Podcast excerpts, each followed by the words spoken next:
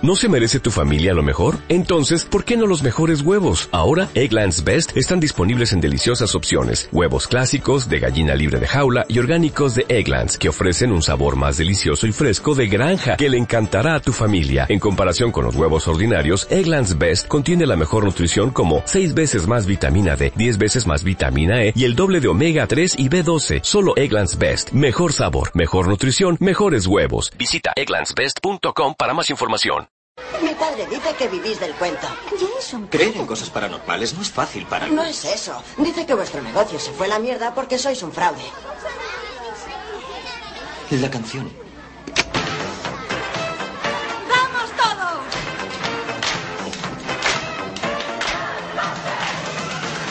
Hay algo raro en el barrio. ¿A quién vas a llamar? Esto es estropeo.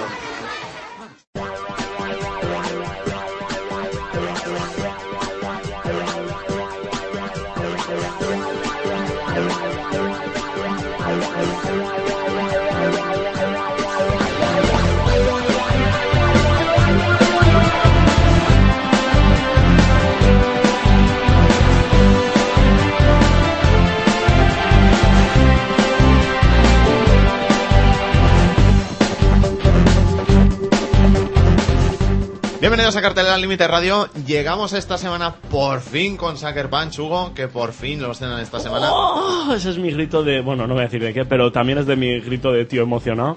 Y es que por fin llega la nueva película de Zack Snyder, llamado director de 300 Watchmen y El Amanecer de los Muertos, que a todo el mundo se le olvida. Y la Gajul. leyenda de Gajul. Y- y Esa- a- es que no la he visto, no la meto en el saco. Y a partir de la semana que La viene- tengo pendiente, la tengo pendiente. A partir de la semana que viene sabes que nunca más volverás a decir el director de 300, dirás el director de Sucker Punch. ¿verdad? Posiblemente. Oye, que a lo mejor no me gusta. Y Bueno, el director nosotros- de Superman, Man of Steel. Vale, esa no la cuento. Una, una Hasta de las que no lo vea no me lo películas- creo. Una de las películas más anticipadas aquí en el programa que llevamos contando los días desde que vimos aquel primer tráiler fue en otoño pasado, Hugo. Sí, sí, más o menos cuando vimos a cinco tías matando samuráis de tres metros con ametralladoras, dragones y soldados nazis.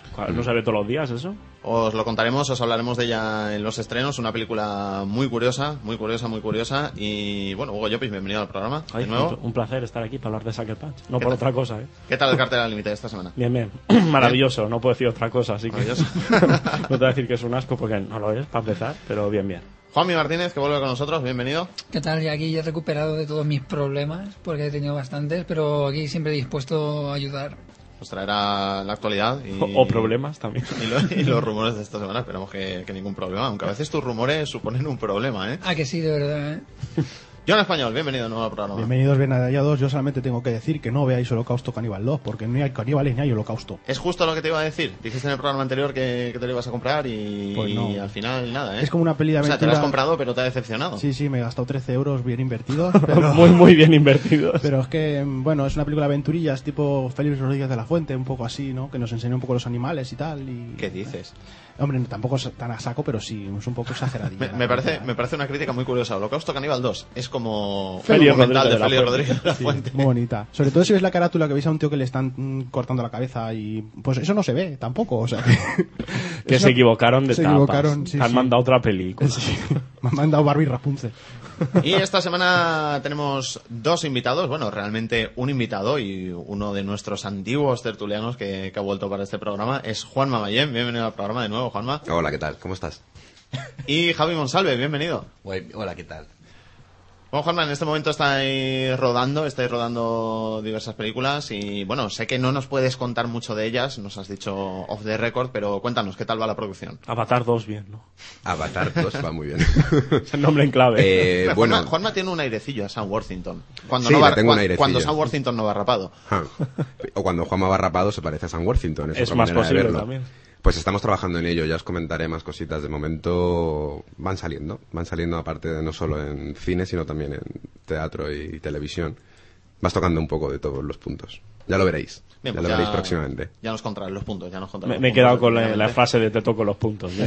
Sí, eh, no, es que no puedo contar nada por un tema de confi- confidencialidad. No me habías dicho Bueno, que, esto- eh, No, con, con las demandas de Juan y sus Esta que rumores aplica- las tenemos bastante. me habías dicho que, que vas a ser el malo de Scream 6, ¿no? Que porque ya a las 5 la están preparando. Pues, Es que para las tuve una seis. pequeña relación sexual con Wes Craven el otro día. ¡No que me estaba en digas! Los Ah, Bueno, deja, Ángeles. deja de acosar, deja de asignar rumores falsos a, a Juanma. No, esto Demanda es una cosa tres, que, que la demanda audiencia no cuatro. sabrá. Esto es una cosa que la audiencia no sabrá. Iron Man 4, ¿no?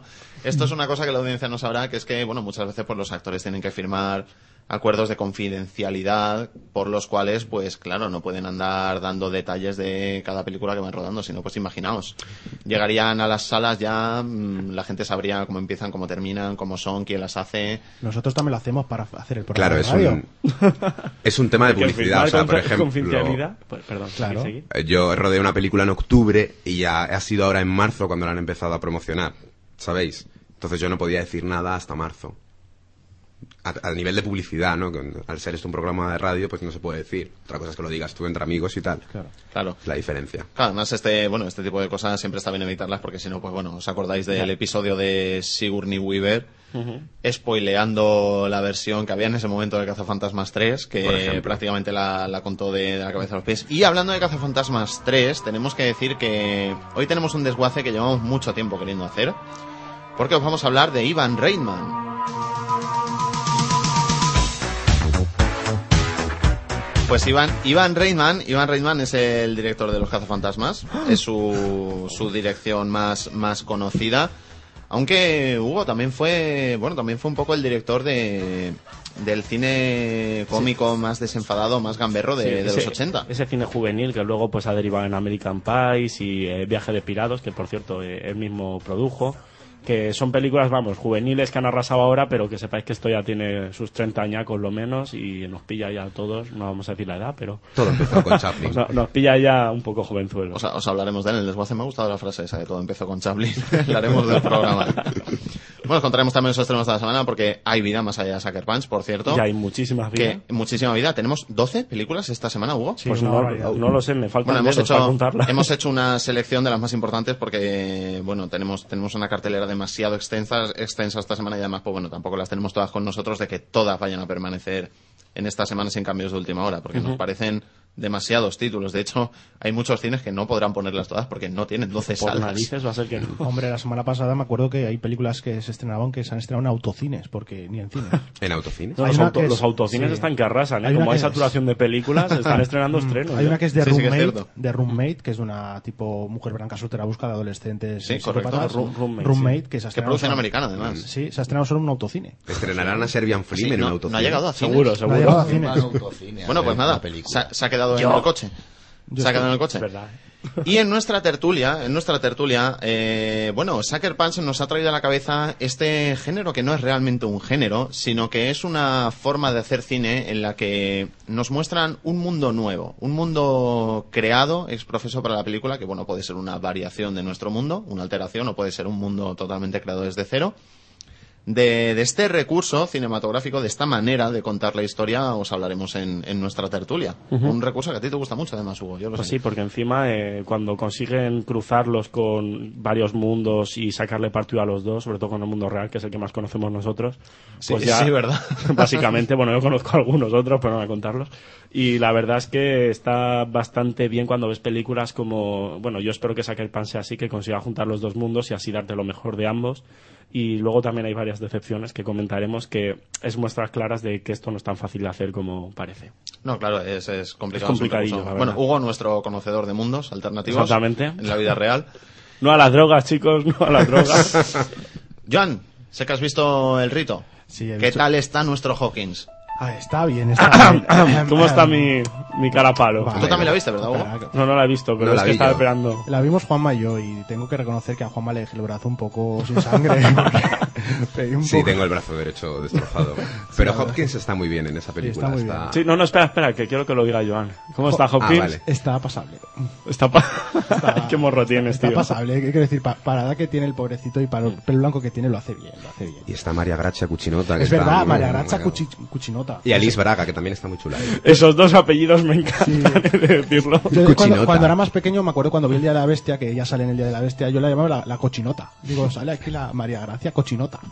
Pero es muy Que no Sí, sale bueno. muy cochinota, además, en el rito. por- Escuchadme, por- entonces está bien, la Sí, la recomendáis. peli la Mm. recomiendo porque yo creo que lo trata el tema de todas las... Hablamos la semana pasada de las posesiones, eh, Mm. el demoníaco. Lo trata de una manera yo creo que hasta, hasta original, ¿no? Eh, no se centra, digamos, en el exhibicionismo puro y duro de una película de estas características en donde, donde más efectos hayan mejor. Y, ¿Este Es de personajes y de historia la película. Sí, la película tiene también un- una historia, un trasfondo bastante interesante y aparte yo haz- haría mención especial al, al breve por intenso papel de Ruther Hauer, que Sí, yo creo que mola. Juanma y yo coincidimos en que la película lo- está muy bien, está muy bien.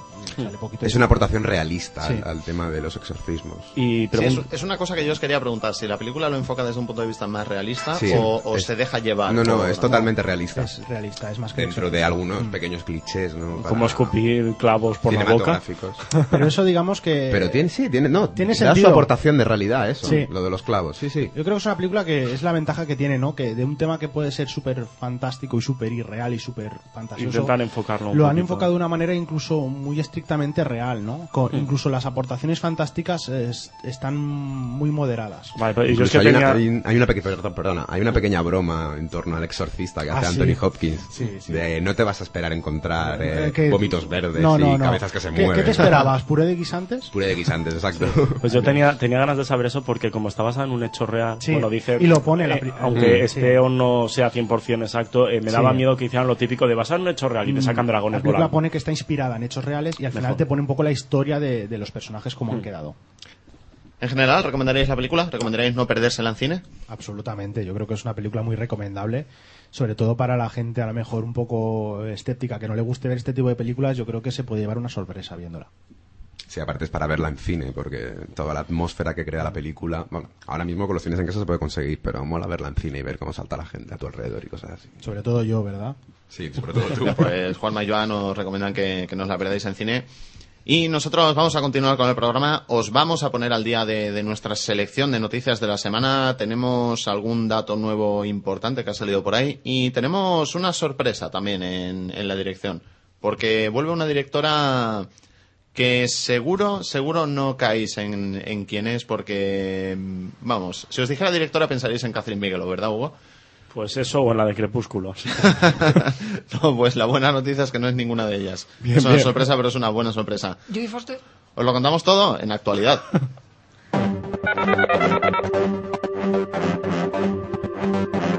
Actualidad.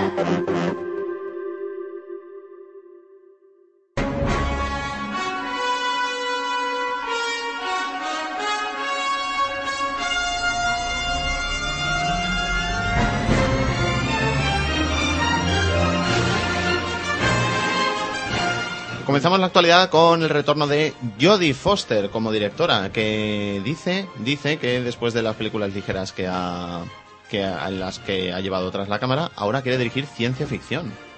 Bueno, pues sí, chicos, porque la que recordaréis como protagonista de Contact, que ya fue una buena peli de ciencia ficción, pues nada, se nos va a poner detrás de las cámaras porque se ha emperrado es proyecto personal y nos va a dirigir esta película que ella misma dice que incluirá un villano y un monstruo, así como el resto de elementos de ciencia ficción clásica. O sea, va a hacer algo No, con- no sabemos exactamente qué ha querido decir con esto, pero bueno, yo de Jodie Foster no me espero desde luego una película ¿Gore? mm, chusca de ciencia ficción con estos elementos, ¿no? Que es lo que parece. Bueno, Jodie Foster no, no es su primera aventura como directora. Ha dirigido ya tres películas anteriormente, en el 91, El pequeño Tate. En el 95, A Casa por Vacaciones, que es quizá un poco más conocida. Y está dirigiendo en este momento, no sé si han terminado ya el rodaje, yo creo que sí. Sí, está junto a- pendiente- Sí, están pendiente en ya de estrenar. Mm. postproducción. junto a Mel Gibson, que es The Beaver, que es el castor. Que cuando lo anunciaron todos nos pensamos que era una comedia y resulta que no, resulta que es un drama con toques de comedia. Hombre, Pero ver a- ver bueno. a Mel Gibson con el señor Castón en la mano. sí, Mel la Gibson verdad lleva es que- un- un peluche de un castor y habla con él como si fuera una persona. Su alter Y ego. bueno, ya os daremos más detalles cuando, cuando llegue el estreno. Ella es la directora, también aparece como, como actriz.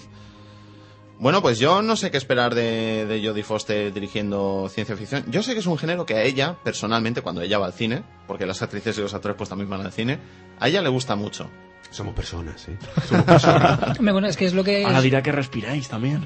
es lo que ella misma ha comentado, porque esta, esta película se ve que no tenían muy buen concepto y ella lo ha cogido como cosa personal y es la que se está emperrando llevarlo a cabo, porque no, no parecía la cosa muy para allá. Lo que a todo el mundo le llama mucho la atención es que ella ha dirigido películas de género muy ligero hasta, hasta el momento.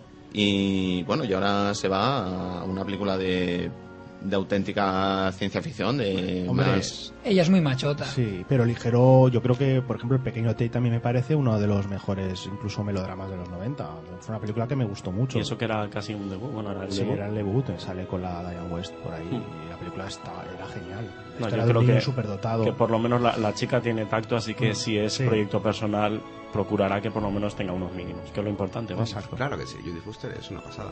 Aparte, ¿sabíais que es una de las personas más inteligentes del mundo? Está Sí. en un grupo de tres personas y ella es la tercera. Tiene un coeficiente muy alto. El coeficiente intelectual es súper alto. Solo hay tres personas en el mundo con su coeficiente. Sí, sí, pero eh, le secuestraban a su hija en el avión y no tenía ni puñetera idea dónde está. Eh, Bueno, no, Hugo, Hugo, que como decíamos, suele confundir la ficción con la realidad. Sí, tiene bastantes problemas. Cosas que Seguía un guión. ¿no? Hablaremos, hablaremos de la tertulia también, de, de tu problema, Hugo. Eso, y, en- y acordémonos que en Nail era muy limitada. ella. Mm, También es verdad.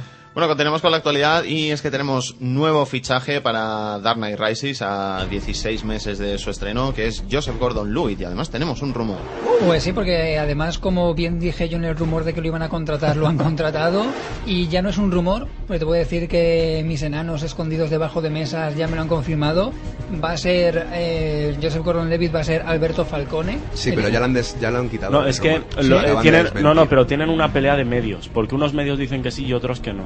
Y posiblemente yo personalmente, aunque lo han desmentido, tampoco lo, Bueno, la- lo desmentiría 100%, la verdad. Según Lo lo que que pasa- dijo, perdona que te interrumpa, según lo que dijo Liam Neeson, entre los, los comentarios que Lo hacía, del que iban a villano. Hmm. mezclar Batman Begins con Dark Knight Rises, tiene su lógica. En Dark en Exactamente, Batman Begins además, estaba, y además eh, es que Albert, eh, no sé si habéis visto el personaje en el cómic, pero es que se igual echa que un él. aire bast- Además es que le pega a ese personaje. Sí, le pega mucho.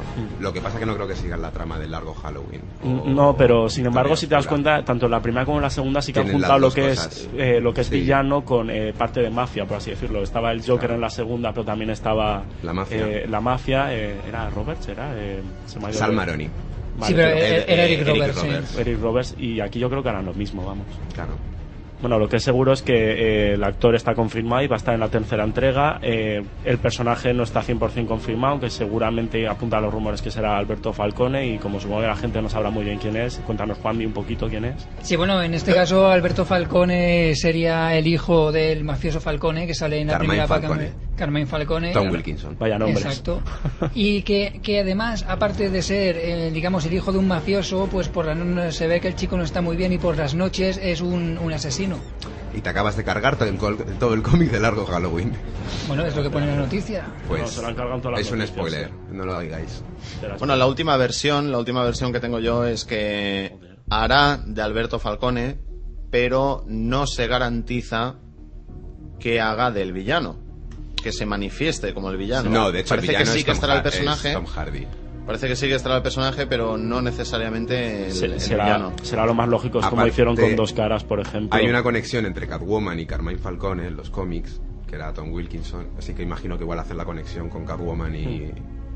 De todas formas, hay un rumor que es el que ha descolocado un poco a la gente, que no sé si fue Michael Caine o fue Gary Oldman el que lo comentó, que eh, comentó por encima, porque no podía decir nada por lo que comentábamos antes, que el villano de esta entrega, eh, el que faltaba por revelar, sería uno de los antiguos. Sí, fue Gary Oldman quien lo dijo. Eh, fue Gary Oldman, ¿verdad? Pues entonces, claro, es lo que les coloca a la gente porque, eh, aunque Alberto Falcone tampoco es que sea de dos días, eh, digamos que no es precisamente de los más clásicos del personaje. No, ya sabes que hay muchos rumores que suben, bajan. O sea, el villano confirmado es Tom Hardy como Claro. Bane.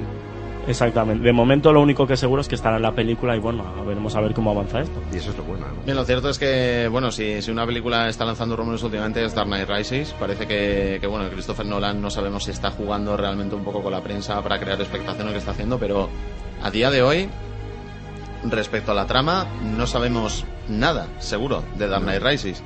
De hecho, es muy curioso, es muy curioso como lo único que sabemos seguro es que el coche que va a llevar el... ¿Cómo se llama? Dwayne... Bruce Wayne. Bruce Wayne.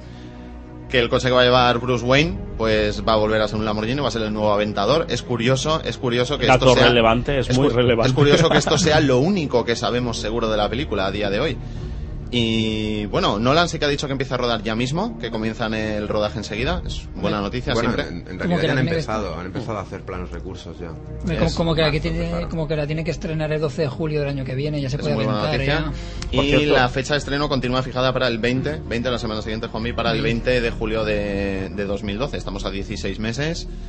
Y bueno, me imagino que en cuanto comiencen ya el rodaje con todo el casting, El con todo el oficial. casting, que parece que solo faltaba Huey, pues bueno, pues ya nos empezarán a dar más detalles. O puede que solo hasta un mes antes no sepamos exactamente qué pasa. Nos pasó un poco con Inception también, con Origen, ¿eh? Hasta que no la estrenaron prácticamente no teníamos demasiado claro cuál era la historia. Sí, pero bueno, en esta ocasión los enanos de Juanmi van a hacer fotos, spoilers y cosas así. Sí, así creo, que- creo que están haciendo horas extras. Hombre, hay que decir que ya salió una foto de la fachada del psiquiátrico Arkham.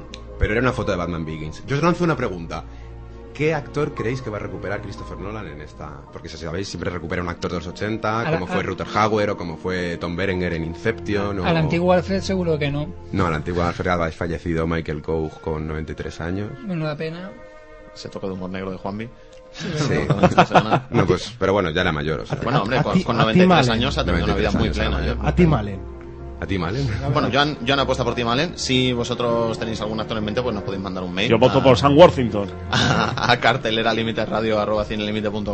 No, no creo que haya que res- a él no, ¿No? creo que haya que rescatarle nunca. Yo No, soy no más creo. retorcido. Va a contratar a Jack Nicholson y le va a poner a hacer otro papel. Por cierto, Mm. noticia rápida, ahora que mencionas a nuestro Sam Worthington. Avatar 2, eh, según parece, va a retrasar su rodaje Bastante. porque está James Cameron. ¿Dónde está James Cameron ahora mismo? No os habéis preguntado, Yo audiencia. sí. ¿Qué En el está- Titanic. Contando no, los no os billetes. levantáis- no os habéis levantado esta mañana y habéis dicho, ¿qué estará haciendo James Vaya, Cameron no sé con ahora? todo el dinero que ha ganado pues con no, Avatar. no está contando los billetes. Leyendo mi Está- amenaza. no está contando los billetes, está en, está en un archipiélago cercano a Japón, cercano a Japón, cercano, de, cercano a la fosa de las Marianas, haciendo pruebas para ver cómo pueden rodar en tres debajo el agua. Para, ¿Estás diciendo que lo que ha pasado en Japón lo ha hecho James Cameron? para Sí. Avatar 2 no, pero lo que ha pasado en Japón, efectivamente, bueno, ya sabéis este desastre que ha sucedido en Japón, que bueno, si sois como nosotros que solo veis películas y no veis la tele, pues a lo mejor no os habéis enterado, no os culpamos. Salir de la cueva, por favor. Resulta chicos, salir que de la ha cueva. habido, ha habido un terremoto de grado 9 en Japón, que ha provocado un tsunami, que bueno, ha afectado a las centrales nucleares de allí y ahora mismo Japón está en una crisis tremenda, aunque parece que ya se ha estabilizado un poco a fecha de, de esta semana. Y la cuestión es que esto ha afectado directamente al set de pruebas que tenía Cameron allí y bueno, lo han pospuesto y parece que esto va a retrasar el, el rodaje de Avatar 2. Pero es curioso como este desastre natural ha revelado que Cameron ya estaba trabajando con medios técnicos en, en Avatar 2, que lo llevaba muy en secreto. Pero bueno, lo que no desentierra un tsunami, ¿verdad Hugo? Pues que se lo lo digan ocu- a que lo Kevin oculte Costner. otro. que, que se lo digan a Kevin Costner. Ay, que por cierto, va a hacer de eh, John Eh, Kent eh, en Waterworld Superman, 2. Man of Steel. No sé, porque hay que recordar que Watergol tenía todo un escenario montado y le pasó un tifón por encima. Mm. bueno, pero un tifón no es tan, tan... Lo de Japón ha sido muy grave. Hombre, sí, Una, por supuesto. una de las 10 mejores películas de los 90, Waterworld. Oye, pues fue una putada, se gastaron mucha pasta y recordó muy poquito. Después de destrozar eh, nuestro criterio cinematográfico, podemos unir. Bien, nosotros A mí me continuamos, encanta, ¿eh? continuamos con David O. Russell. ¿Y cuál es la última noticia de David O. Russell? Que le gustaría guionizar, guionizar, no necesariamente dirigir, la secuela de The Fighter. ¿Eh? ¿eh? La verdad es que yo. Es curioso, yo creo que en curioso. Hollywood, Hollywood ha muerto. y Esa mentira. No, no se puede hacer otra cosa. Esa noticia es un falso rumor, ¿no? ¿Cómo, cómo va a haber una secuela Eh, de No, no, Fighter? sí, que, que lo han comentado y. ah, No, mira, una idea mejor, que sea una precuela, Los años de boxeador de Christian Bale. eh, pues mira, Ah, sí, es no. mejor idea, sinceramente. Yo prefiero que David, hagan- David. Pueden aprovechar la forma física que cogerá para dar Night Rises. y Que además así- se va a poner en 120 kilos, ha dicho. Bueno, para, para que los que os haya chocado esta noticia como, o amenaza, como y yo lo he los que no visto, os haya chocado es que tenéis agua en la sangre. Exactamente, pues bueno, por extraño que parezca, el director de pues, la exitosa de Fighter eh, ha mostrado su interés por escribir una segunda parte de la película. Eh, el director lo que declaró es que la película fue uno de sus trabajos más satisfactorios. pues, Hombre, sí, ganó los Oscars. Obviamente.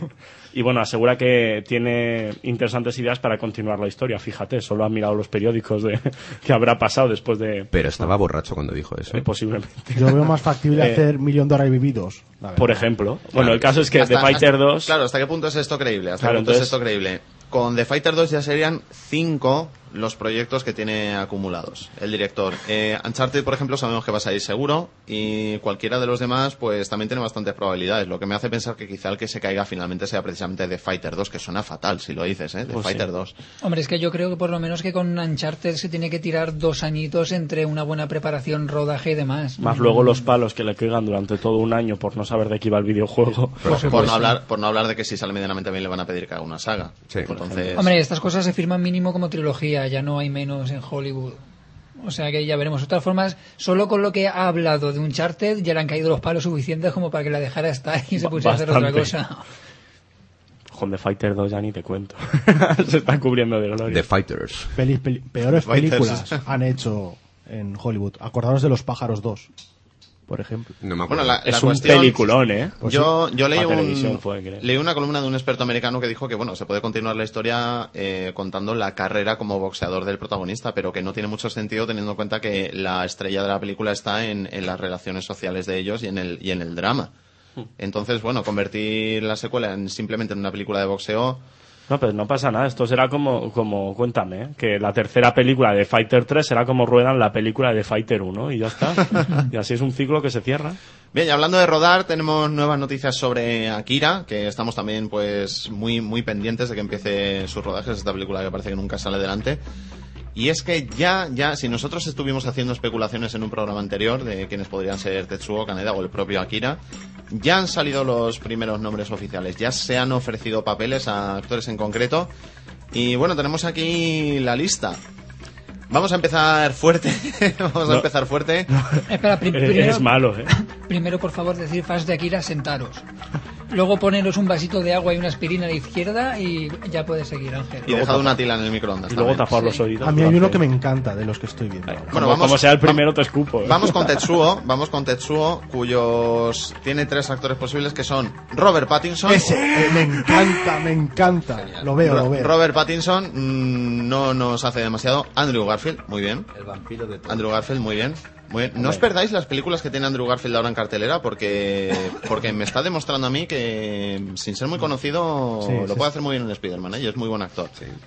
Y James McAvoy, que bueno, que tampoco Mm. está mal. El James que- McAvoy me, me El que, encaja. el que más me llama es el tercero y no le veo que por edad o por... James McAvoy me cae Pele. bien. Me cae Hombre, bien. McAvoy ahora mismo no sé qué edad tiene, pero yo creo que de los tres es el que mejor perfil da para Tetsuo, Mm. porque aparte que creo que es, no es el más joven de los tres, porque el más joven es Andrew Garfield, No, aparte creo. la, la cara del japonés se le nota, ¿eh? Sí, sí, luego, luego podemos tirar al rollo este de por qué Akira, que es una peli japonesa, van a ser todos americanos, pero bueno. Pues Antes, antes de ir con Caneda, ¿en qué estaban pensando para ofrecerle el papel a Robert Pattinson? En las colegialas haciendo cola. No, es que no, Hombre. no, no ya me refiero como actor, sino su presencia no es la de la de Bueno, aparte, aparte que ya por edad de todos ya no va a ser una película de adolescentes delincuentes, porque eh, si habéis flipado con, Te- con Tetsuo, ahora veremos la edad de la peña que quieren que haga de Caneda, porque esto es flipante. Y yo tengo una pregunta, a ver, si, eh, si es una adaptación de Akira que es Sí. en Japón, pero con actores americanos, Bueno, ya- ¿la ya llamarán sé- Jonathan al final? la No, película? Ah, no, ya se dijo, bueno, en principio ya Claro, se dijo no. que, que Akira la querían hacer en una especie de nuevo Manhattan o algo así. Exactamente, dejan que, Japón que cambiaban fuera. todo el contexto. No es que americanos hicieran algo japonés, no, es que es No, todo no, americano. Es, todo lo- americano. Nos lo pasamos ya. No obstante, esto para los fans del manga pues sí les dolerá, pero si mantienen el concepto puede estar Hombre, muy bien. ¿eh? obviamente. Exacto. Recordad Dragon Ball Evolution. Solo No, o mira, no. si- si- No, sin no, ir no. más lejos, recordar la de Déjame entrar. Pues es que cómo preci- cambiaron el precisamente- contexto eso sí. y no pasó precisamente nada. ese fue el problema de, de Dragon Ball. Precisamente ese fue el problema, que cambiaron el concepto, no es simplemente un cambio de escenario. Claro, claro, y Ese es ahora el va. problema. Que era algo- Sí, bueno, y que se gastaron el dinero en, en comer, porque vamos... O en eh, coca, todo el vamos, presupuesto, porque- no sé dónde se Pero lo aparte de eso, gastaron, yo ¿no? sigo diciendo, a ver, yo no soy muy conocedor mm, del, del manga, yo de Dragon Ball sí que seguí toda la serie y también es verdad que yo creo que aunque la película evidentemente es muy floja, y, pero muy entretenida a la vez, No, la película no es ¿Eh? Para floja, mí. La película es una mierda. O sea, te lo digo Película es así floja. claramente. La Rompamos, película- rompamos. Bueno, Joan, Joan Eh. como tertuliano del programa pues se tiene que moderar, Javier, entiéndelo. es floja. Hombre, Pero yo creo que, que también Perdona, es muy es que difícil Javi es un hacer... fanático de Es Dragon que Ball. ¿eh? está- estáis hablando O sea, con uno- no estáis viendo el humo, Bueno, eh, que le antes, sale. antes de, que, de que esto, bueno, mm, Sí. deteriore en, en Dragon Ball, di, que di quién quieren que sea Caneda. tampoco, tampoco queremos hablar mucho de ello, vamos con los actores de Canadá que tiene cinco candidatos nada menos. Son Garrett Hedlund. ¿Quién es Garrett Hedlund? Pues es Sam Flynn en la nueva Tron. Ajá. Es ese actor. Y es el más joven, creo. Michael Fassbender, Chris Pine, mm, Justin Timberlake, que no os echéis las manos a la cabeza antes de ver la red social, que no lo hace nada mal. Y Joaquin Phoenix.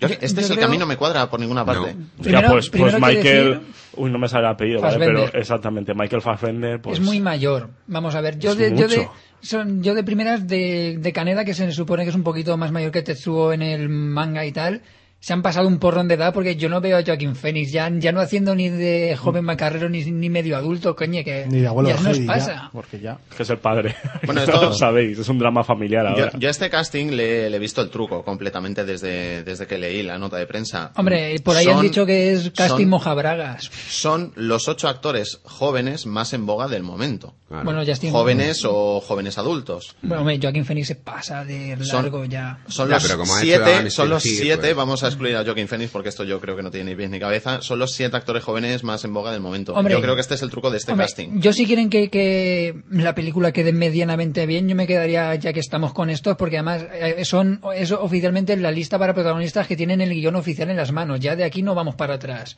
A no ser que pase algo tipo Capitán América, que al final hicieron toc toc en la puerta de Chris Evans y le dijeron para ti. Que por cierto, Capitán América, micro noticia, van a Rodar dos semanas re-rodar, más, sí. van a re-rodar algunas escenas en Inglaterra. Mm, Pero sí, bueno, va sí. bien, la peli va bien.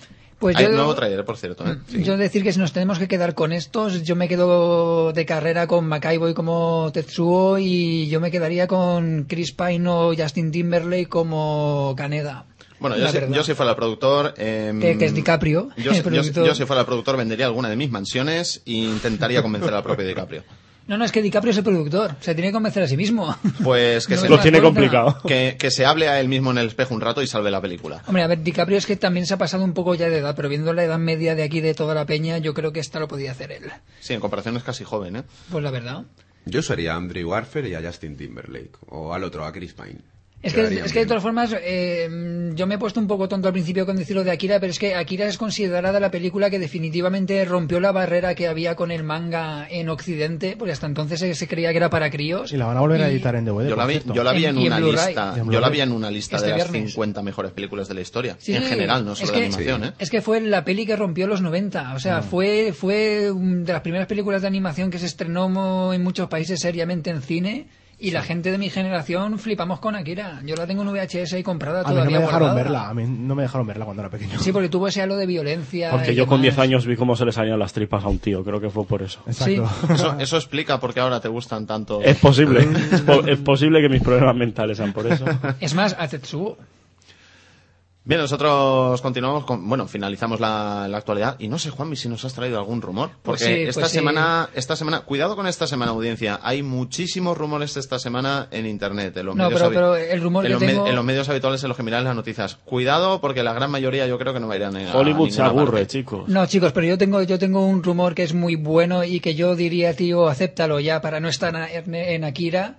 Porque ni más ni menos, ya que le- se quieren cargar bien el reboot de Daredevil, porque parece que lo están haciendo para no perder Ay, los... espérate, ese lo he leído yo también. Sí, Dios ¿verdad? mío, Dios mío. Pues bueno, chicos, como sabéis todos... Juanmi, el- Juanmi, no sé si te puedo permitir decir esto. Pues claro, si queréis, me lo puedes Bueno. permitir, las secciones mías... y Estáis luego- sentados, ¿verdad? Estáis sentados, ¿verdad, queridos oyentes? Pues... A mí prefiero me enviar sale por lo de que los quiero. huevos. Después de lo de Akira seguís sentados, ¿verdad? Pues no os bebáis el vasito de agua todavía, que no hay más. Bueno, porque decir que David Slade, el director de alguna película ya conocida como alguna de Crepúsculo y tal, le han encargado destrozar... 30 días de oscuridad, no me ofendas. Me ha por hecho, gra- favor. me ha hecho gracia como Perdona, sutilmente has David dicho lo de... Slade hizo Hard Candy, que es un peliculón. Me ha, hecho- Exacto. me ha- me ha gustado como sutilmente Luego has se dicho lo de, vendiese lo a de la saga. peliculeja conocida. Sí, Para ¿verdad? Crepúsculo. No, porque es que, es que no me dejáis acabar, porque todo tiene un principio y un final. Pues Como bueno, en pues- Matrix, mira. Exacto, correcto. Pues bueno, con- le han encargado hacer el reboot de Daredevil, aquella maravillosa película de Ben Affleck que todo el mundo recordamos con gran estima. Pues es un película. Pues sí. Hasta a mí me aquí, encanta. hasta aquí no está mal, pero es que atención a quien quieren que sea Daredevil. Pues ahora dicen que va a ser Daredevil Robert Pattinson. ¡Eh! Que Claro. no, hombre, no, que Daredevil que sea Zac Efron. Sí, ¿verdad? Pues eh, ya puestos Por con cierto, todo. ¿qué tenéis en contra no, de los no, males no es de por los volver males atrás, actores? pero me ha extrañado Ah, no ver a es Zac que me Efron cae. en la lista de Caneda o de Tetsuo. En, en su momento ya dimos aquí el rumor de que le habían ofrecido ser Caneda, porque además le pegaba y yo Fí- rompí... físicamente, sí. físicamente es al que más le pega, sinceramente. Mira, físicamente, si nos hubiéramos puesto tontos físicamente, a los que más le pegan, como Caneda de Tetsuo, es Zac Efron y Joseph Gordon-Levitt de Tetsuo. pues Sí, mira, ¿verdad? tampoco es mala opción. A Justin Timberlake como, como Daredevil. Pues ¿por qué no? Tampoco Porque quedaría ya mal, puestas, la o ya- verdad. O, claro. ¿Por qué Yo- no? yo abogo Es que ya no por se me el- ocurre ningún actor pelirrojo ahora mismo. en- Ah, El de Harry Potter, Ron, Yo puede abogo- agitar su varita para tener pelo. Ah, Yo sí, me- me acuerdo eh, lleva de la- unos hombros que no veas. Esta, ¿eh? esta es una prueba, esta es una prueba de cómo un papel estigmatiza toda tu carrera. Ni siquiera nos acordamos de cómo se llama el chico. ¿Quién? Siempre, le- siempre le llamamos Ron aquí. ¿Gerron? Al que hace de Ron en Harry Potter. Rupert Flint. Rupert Flint. Rupert Flynn, gracias, Joan. Eh, Gracias. es Y- y Ron. otra- y otra- No le llaméis por Rupert Flynn. ¿eh? Pero es si es Ron. que, ¿qué ha hecho Rupert Flynn aparte de Harry Pues muchas Potter? cosas. Conocido. Bueno, Como- pues- pero no, Harry Harry yo, pero no. Ron ha hecho Harry Potter ¿eh? 1, 2, claro. Bueno, hay que decir que ha hecho una- un par de pelis británicas que como son muy británicas no han salido de ahí. Bueno, en fin. Con quien sí nos vamos a superar nosotros es con el desguace de esta semana, porque os vamos a hablar de un director al que aquí le tenemos mucho cariño, un director que, que bueno, que ha creado todo, todo un clásico del cine, como es Cazafantasmas. Os vamos a hablar esta semana en nuestro desguace de Ivan Reitman. El desguace.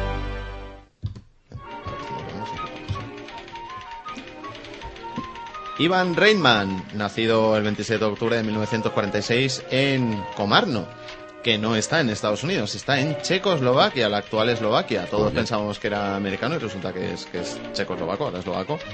Pero no, no es realmente eslovaco porque está nacionalizado canadiense, aunque también es ciudadano de Estados Unidos. Lo que- Un- lo que no, dice un di- Juan un Mil- director muy internacional, ¿eh? Sí, sí, lo que dice Juan es cierto, ¿eh? al final todos son canadienses. Todos son canadienses. Bien, sobre todo, bueno, todos conocemos su, su trabajo en el cine y cómo empezó, cómo empezó este hombre. Pues eh, nos ha llamado la atención que tenemos un- una especie de pequeño hueco en su historia personal porque sabemos, sabemos que su familia migró a Canadá en 1950, cuando era un niño. Estudió en un instituto de Toronto, como Scott Pilgrim. Y su primer trabajo como productor lo realizó en, bueno, en una estación de televisión de allí, de Toronto, en CITV, que dejó un año después. Bueno, fue despedido por, por motivos que no, creo, no creemos que fuera su mal trabajo, sino quizá pues sus convicciones, ¿no? Y se puso a estudiar en la Universidad de McMaster, en la misma ciudad de Toronto. A partir de ahí sabemos que se puso a producir dos películas del director David Cronenberg, nuestro querido Cronenberg, Ni más ni menos, ¿eh? Ahí directamente. vinieron de dentro en 1974 y Rabia en 1977. Creemos, queremos pensar que su primer contacto con el cine pues fue algo que no hemos podido averiguar, pero Pues sí, me lo has dicho todo. En Canadá, con la escuela de- del señor Cronenberg, y ya está. Es bueno saberlo. ¿eh? No recordaba yo que era el productor de Vinieron de dentro de. Pues sí, Sí, si sí, no sí. lo sabéis, es de babosas sexuales. Pero la peli es muy buena. muy Cronenberg, ¿eh? Esta quiero muy ver. Cronenberg. Acordaros de Bárbara Steele en la bañera, de repente aparece una Exactamente. babosilla. No cuentes nada. No cuenta. Muy Cronenberg.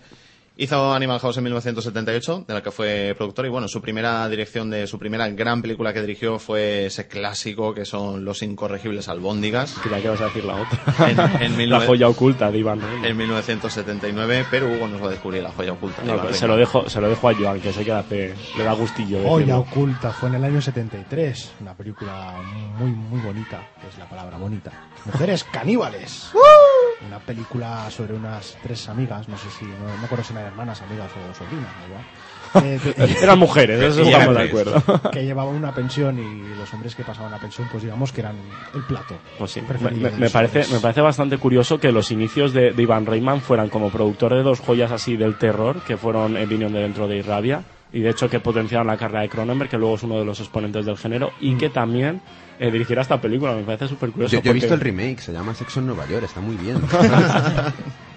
Me lo creo, eh, me lo creo. Básicamente lo mismo. Hay que decir que después de Los Incorregibles Albóndigas, que vamos a tomar como su primera gran película, Sí, sí, es pues su primera gran película. hizo El pelotón chiflado en 1981, muy en su estilo de dirección, muy muy en su estilo de dirección, y su tercera gran película fue Los cazafantasmas en 1984, así que podemos decir, podemos decir que realmente el éxito le llegó muy pronto, porque si hay una película que recordamos de él y que y por la que todo el mundo conoce a Ivan Reitman y que realmente catapultó su carrera, fue esta, precisamente.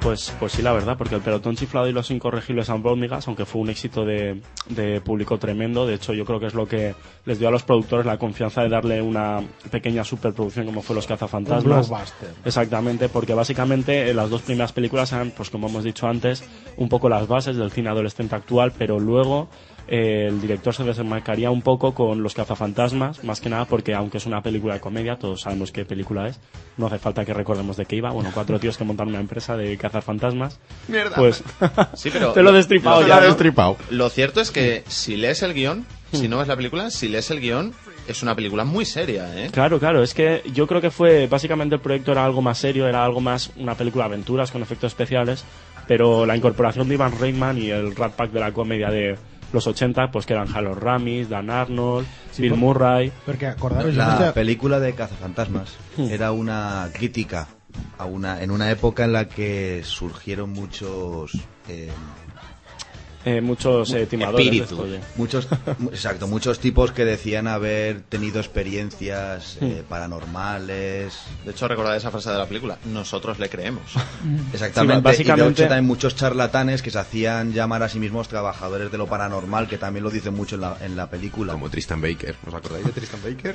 Sí, básicamente yo creo que fue esto lo que pasó, que nació un proyecto a raíz de todo el boom que había de gente paranormal y encaré en manos de Ivan Reitman y de toda esta gente, eh, porque para quien no lo sepa, pues a partir de ahí pues labraron una gran amistad, bueno, de antes ya les venía, pero son buenos amigos. De hecho, el guión de la película está escrito por Harold Ramis y Dan Arnold, Sí. es decir, son toda una piña. Dan Aykroyd. Dan Aykroyd. Dan Aykroyd. Como vuelvo a decir Dan Arnold, eh, me pegáis una hostia, ¿vale? Es que estoy pensando en, Ha- ha- tomar en Tom Arnold. y- Haremos, haremos un desguace de ese Dan Arnold, Vale. sea quien sea. Dan Arcanoid. Bueno, no me ha salido el apellido y lo sabéis, así que da igual. Dan Spector. Eh, voy a decir Dan Arnor, ¿vale? A partir Vale. de ahora, que lo sepáis. Sabemos todos de quién hablamos. El Blue Brother, vamos. Exactamente.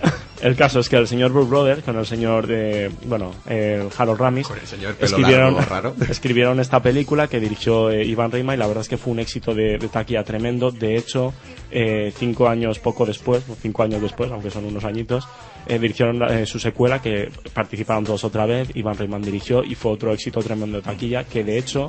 Pasa- desde- Pasaron bastantes años teniendo en cuenta que en los años 80 las secuelas llegaban Sí, prácticamente sí, al año eran, eran siguiente. como churros, básicamente. Y de hecho, el éxito de Cazafantasmas 2 ha hecho preguntarnos hasta día de hoy qué es de Cazafantasmas 3, todos los rumores que hemos, dici- eh, hemos ido diciendo a lo largo de los programas, etcétera.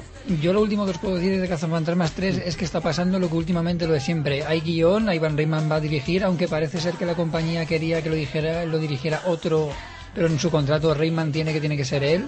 Hmm. Pero el problema ahora está pues donde está los últimos dos años, en Bill Murray. Sí, Eh, Sigourney Weaver falta, volvería a falta- aparecer en la sí, también, también. Hmm, Todos, todos. Solo, solo, solo falta que Bill Murray diga que quiere salir y ya es que está. se supone que eh, ella y Bill Murray se Mm. llevaban mal. De hecho, recordad que en la primera estaban liados, en la primera Mm. película, y en la segunda ya lo dejaron, pero porque estaban... habían cortado. Hmm. No, nos hubieran cor- O No, sea, lo habían que Jaime está cortado. diciendo es que los actores Ah, Se estaban llevan mal mal, entre sí, ellos. se llevan mal, por eso dijeron que en la segunda ya di- hicieran como Eso, que eso hubieran cortado. explicaría el Pero- soltar el spoiler. de ¿eh? hecho, Bill Murray leí que sí que iba a aparecer en la película. y De hecho, él habló como que eran ellos. Sí, sí, y lo último, lo último que se sabe de Cazafantasmas 3, Bill Murray salió en una entrega de premios disfrazado de Cazafantasmas, Sí. con lo que la gente creía que ya estaba hecho, pero ahora está a falta de que él diga que le, le va bien el guión. yo lo que leí era eso, que Bill Murray salía diciendo que, que los cazafantasmas clásicos iban a aparecer, pero Sí. entrenando a una nueva generación de cazafantasmas. Bueno, el caso es que antes de dirigir Cazafantasmas 2 y después de dirigir eh, Cazafantasmas 1, dirigió dos películas en medio, que, bueno, eh, Joan creo que estaba conmigo en que una es una de sus mejores películas del director, que es Peligrosamente Juntos, Pues sí, es una película que yo creo que casi nadie recuerda, pero que es una película que a mí me hace mucha gracia, siempre me ha hecho mucha gracia ver a Robert Redford y a Deborah Winger, una actriz que yo reivindico desde aquí. Hmm.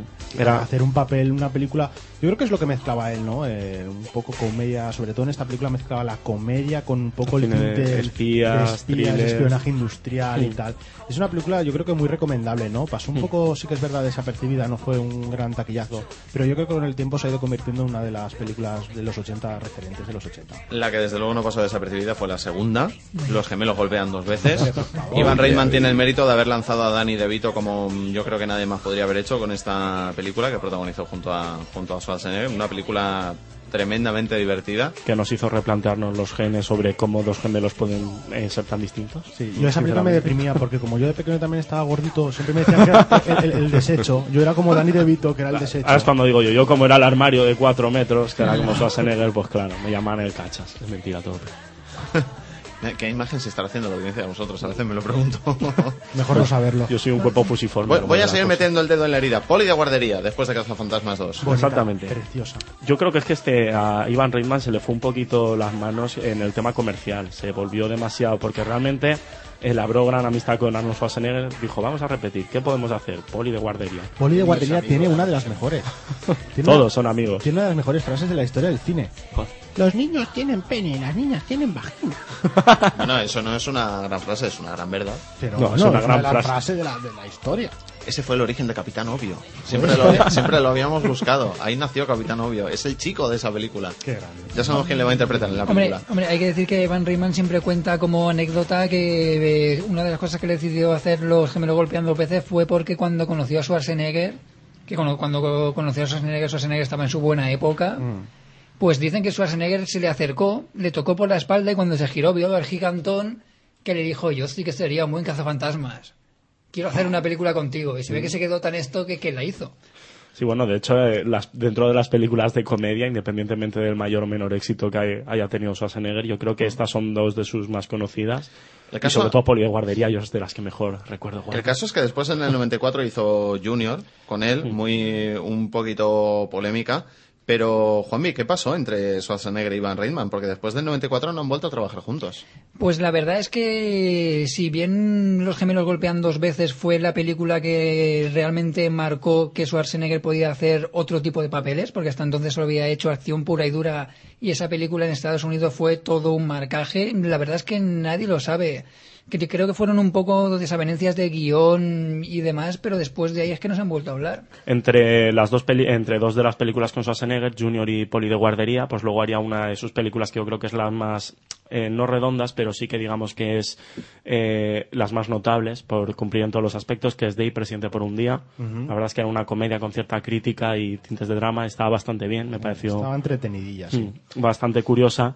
Pero digamos que después de Junior eh, empezaría en una etapa que, a excepción de Eulio Padre en el 97 y Seis Días y Siete Noches en el 98, que dejaron un poquito que desear, pues Perdona, digamos... Perdona, si ya si noches a mí. Sabía que me lo ibas a decir, te estaba mirando y estaba esperando, a ver cuándo me lo dice, a ver cuándo me lo dice. Anne Hedge y David Swimmer y Harrison Ford, por favor, es Vale. una de las películas más entretenidas de la ¿Ves? década. Voy- Voy a, por- pone- a ponerlo de otra manera. Después de hundir la carrera de Harrison Ford. es broma, es broma, es broma. Sí, pues Después- parece que, que dijo... Sí, eh, "Me digamos voy a dedicar que- a producir, más que a Sí, dirigir". eh, decidió. Personalmente ya se desconoce un poquito la labor de Iván Reitman en el campo de la producción, pero yo creo que es donde más ha acertado, porque hay algunos directores que se empeñan en seguir en la silla del director y aunque vemos que eh, van degradándose un poquito, abandonan otras facetas como puede ser la producción donde aciertan más. Es el caso de Iván Reitman que eh, después de seis días y siete noches se centró un poquito más en la producción. Sí, luego Vale. volvió a la dirección que no debería haber vuelto con esa gran película, mi super exnovia. Exacto. Luego hizo, hizo Oye, a- varias a mí películas. me gustó bastante mi Está Super muy Exnovia. bien, pues. Que tú me criticas a mí.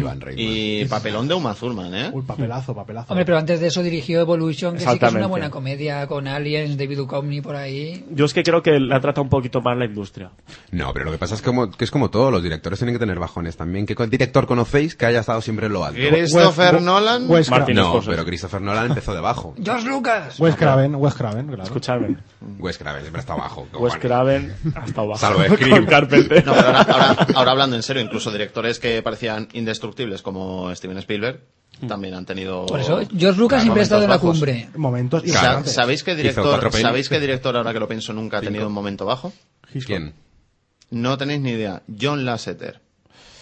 Ese no cuenta. ¿Es verdad? ¿Por John qué no Lasseter- cuenta? ¿Por John qué no cuenta? Lasseter. ¿Porque hace animación? Pues no, no, sí que cuenta. John Lasseter no ha tenido ningún momento Ese- bajo. ese no Pues Vale, si cuenta. nos ponemos así Miyazaki. Pero cua- también cuántas películas... No, Miyazaki ha tenido un montón. ¿Cuántas ¿Un ha tenido? montón? Joder, Ah, pues posible. Miyazaki ha tenido un montón de momentos bajos. Yo digo otro, Rob Reiner. Ala, ahí lo Y dejo. Rob Reiner siempre está abajo. Bueno, como, ¿Perdona? como os habéis dado cuenta, oyentes, estamos intentando distraer vuestra atención del bajón de Iván Reitman. En nombrando el otros. principio de los 2000. Exactamente. Bueno, para que lo sepáis y os quedéis más tranquilos, no es que tuviese un bajón bastante considerable. Eh, mi super exnovia fue ciertamente un fracaso. Evolution yo la veo un poco... Aunque me gusta a mí. Fue, fue un poco fracaso de cara al público, pero la veo una comedia bastante decente dentro de lo que cabe.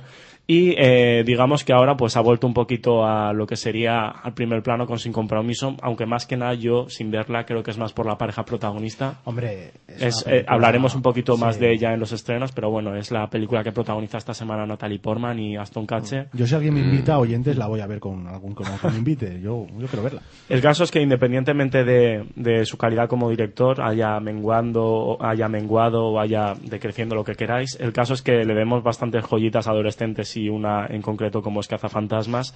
Y eh, para que lo sepáis, como productor, la verdad es que se está marcando muchos tantos, ya sea con películas que aparentemente no le pegan nada como Disturbia, que fue él el productor, además del productor ejecutivo. Una, una gran película, ¿eh? La verdad es que además hizo una taquilla muy buena con otras películas que sí que le pegan un poquito más, como Viaje de Pirados, que también la, la Exacto. produjo él y era muy de su, de su estilo. Y, es- Ah, y estuvo a punto de subir dos veces a recoger el Oscar a Mejor Película, porque fue Es- el productor de- exactamente. De, dos grandes películas, que ahora nos vas a decir, bueno, las digo yo, Juno, te lo cedo, te lo cedo. vale, Juno y Up in the Air. Exactamente. O sea, Para, que- para- para que no lo Exacto. sepáis exactamente, su hijo es Jason Reitman. ¿es? Jason Reitman. Eh, eso. Sí, Jason Reitman, ¿seguro? No lo sé.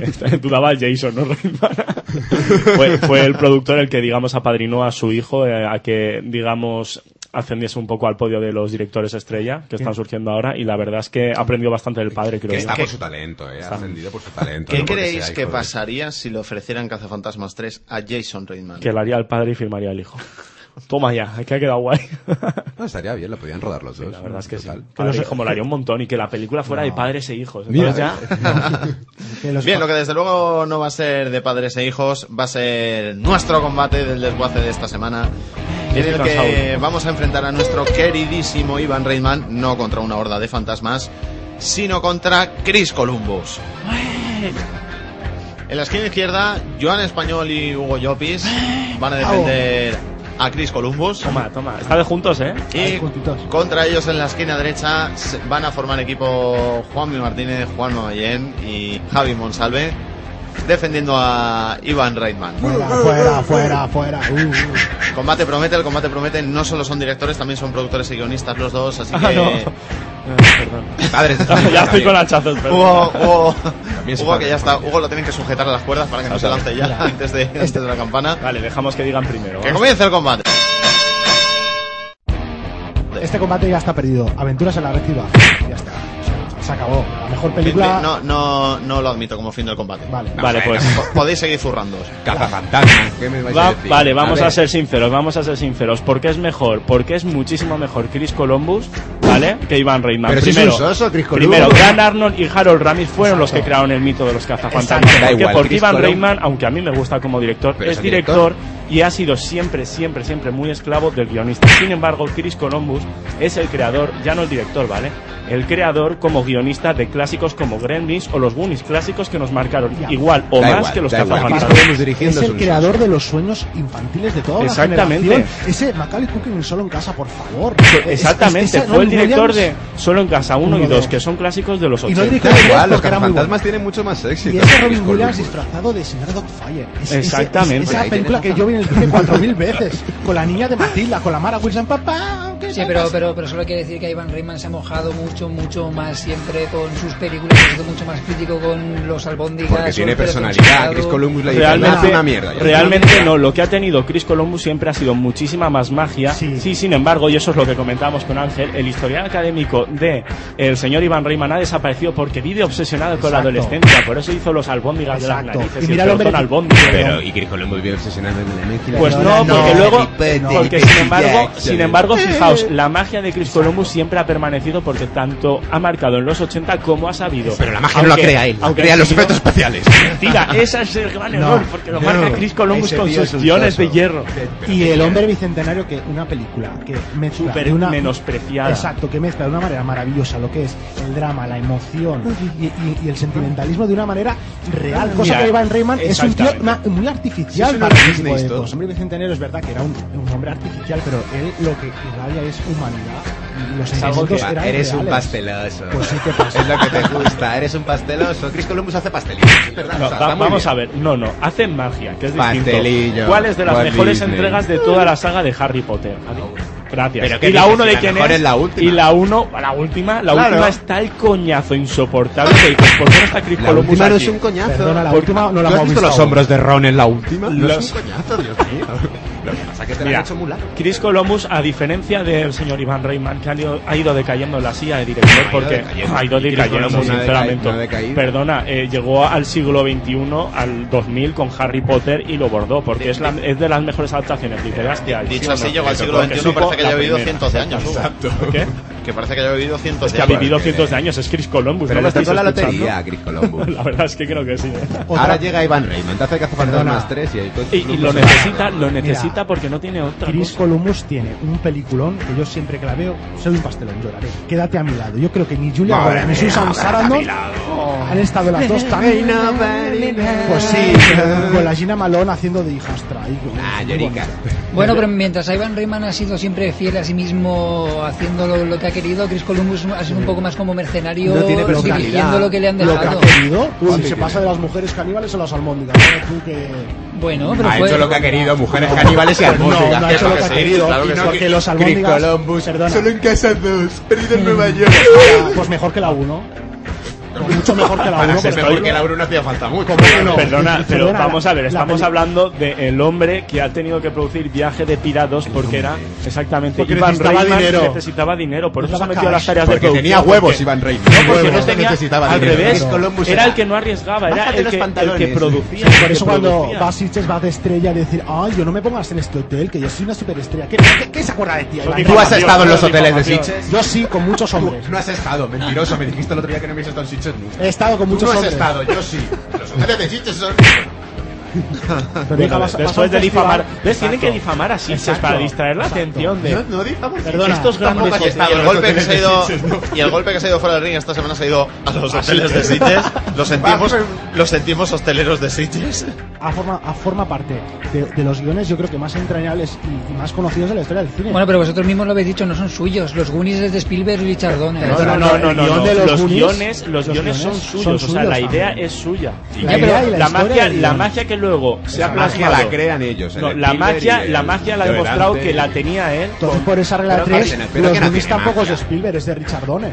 Eh, Por esa regla de tres, Spielberg solamente puso la pasta. Básicamente. Exactamente, que es lo que hace Iván Reitman en todas sus películas Exacto, ahora, poner poner la pasta. pasta. Bueno, pero Ivan Reitman pone la pasta, dirige y produce. ¿eh? Como sabe que como director, no, sé Dirige, cómo un ya no Colin. dirige, como ya sabe no que como dirige. director, no sé cómo un Colin, pues ahora tiene que producir mogollón de películas para ganar que no sé dinero. cómo un Colin? Pues, ¿Cómo como- que? como- No, eh, Es verdad, no los sé cómo- cazafantasmas. Es que no me acordaba que estaban los 80, perdona. Estamos en el siglo XXI. Final del combate, Iván final del Reitman va combate. mucho más allá. El ¿no? La final final del del combate. combate. Forma, Joan, Vamos, separaos, es mi padre, separaos. Es mi padre. Elizabeth Chu, Elizabeth Chris Chu. Columbus Guy, Chris Columbus Y, Guy. y tras averiguar que Chris Columbus es el padre de Hugo, tenéis la exclusiva aquí en Cartera Límite Radio. Bueno, llega el momento de, de recoger los, bueno, las decenas de dientes y litros de sangre que han quedado en el ring después del combate de esta Juanma, semana. toma tu muela, yo me devuelves mi labio roto, por favor. Ay, ay, ay, Alguien me ha rompido la oreja de un mordisco. Y bueno, bueno, ha sido un combate intenso entre Iván Reina y Chris Columbus, como no, no podía ser de otra manera. Mm, Yo creo que, que Marta será la que tenga que elegirlo. Marta, ¿qué te parece? Bien, Chris Columbus, ganador. Bien, vamos a dar como ganador por puntos, por puntos que ni de lejos por KO, a Chris Columbus. Chris Columbus, que bueno, Hugo ha estado... Lo ponemos cao técnico, va. venga. Ha estado soportando ahí las Eh, adversidades ahí muy bien. estáis. No es justo. Ahora que hemos es como salido, Rocky. Ahora, ahora Rocky que aguantó. hemos, a- ahora que hemos salido del combate, ¿vale? Y ya nos has dado de ganador. No me habéis soltado el mayor hachazo a Chris Columbus, que es la película que hizo hace nada con la Hayden Peterson esa. De, ¿Cómo se llama la película adolescente esa? No había la fuga. No, no había No, la la fuga. de Te quiero ver Cooper. Eso, te quiero que... Me, me Ah, llegáis a sí. poner de eso y el hachazo no sé cómo sacármelo. Todo hay que Quizá, decirlo. quizá hubiera podido cambiar el resultado del combate. puede ser. Ni se conocen las películas de Chris Columbus. Pues esa razón, otra cosa es que es una chufa. ¿Cuál fue la última que dirigió a Iván Reitman? ¿Lo que el viento se llevó? Hasta aquí nuestro desguace después de este intenso combate en el que, bueno, para poder ver lo próximo de Ivan Reitman, pues vamos a tener que esperar a que se solucione la encrucijada de Cazafantasmas 3, porque tampoco tenemos noticia de que vaya a producir nada a corto plazo. Bueno, se ha empezado el rodaje del Hobbit, dicen. Pues tenemos fe en que Cazafantasma 3 pueda empezar pronto. Sí, sí, ¿verdad? Sí, bueno, sí, siempre, siempre es buena señal. En fin, Hollywood sigue en marcha, esperamos que... Tiene que salir, tiene que salir Hombre, Cazafantasmas claro. 3, hombre. Eh, es más, te voy a decir, te voy a decir más, con o sin Dan Aykroyd. Exacto, yo... me da Claro, porque igual. le falta Bill Murray. Exacto. Con o sin Bill Murray. Mira, solo con que salga Sigourney Weaver, yo me conformo. Sí, es verdad, yo también. Y bizcochito. y Rick Moranis. Pues es Y el verdad. hijo será Oscar, que estará ya Rick potable, ya Moranis. será un adolescente, no, ya será un mayor potable, estará potable ya, Oscar. Nosotros nos vamos con los estrenos de la semana, con este estreno que por fin ha llegado, que tanto estábamos esperando aquí en el programa, uno de los más sorprendentes y que, que más nos ha llamado la atención en los últimos meses, Sucker Punch. Necesito salir. Voy a escaparme de aquí. Estamos rodeadas de guardias armados. Y si Blue se entera, estamos muertas. Ya estamos muertas. Tienes miedo, no lo tengas. Si quieres alcanzar tu propio paraíso, déjate llevar. Ahora mismo te estás imaginando que controlas este mundo.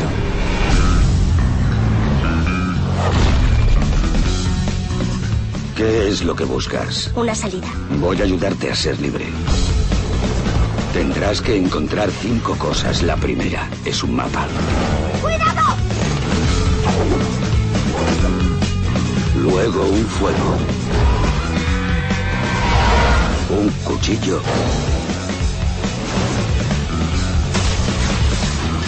Y una llave. La quinta es un misterio. Emprende tu viaje.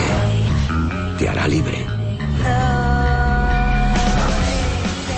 Sucker Punch, bueno, antes de contaros nada de la película, vamos a aclararos que Sucker Punch es terminología americana, creemos que del boxeo, según me ha comentado Eh, Juanma, sí, del boxeo. y en cualquier caso viene a significar algo así como golpe a traición, golpe a traición. Ahí Y has Juanma- destripado la peli, me cago en Juanma la y yo, Juanma y yo, y Hugo también, y creo que tú también, Juanma, y creo que todos los de la Por mesa, supuesto. estamos muy contentos de que Warner haya respetado el título original y no le haya puesto, en fin, cualquier extravagancia. que se le No, ocurra. yo habría preferido la niña. Cortando, cortando, triunfe cortando. No, la niña Eh, de los puñetazos. No, no son cinco las Soñando, mercenarias. soñando, triunfé patinando, sí, sí. Las mercenarias con katana.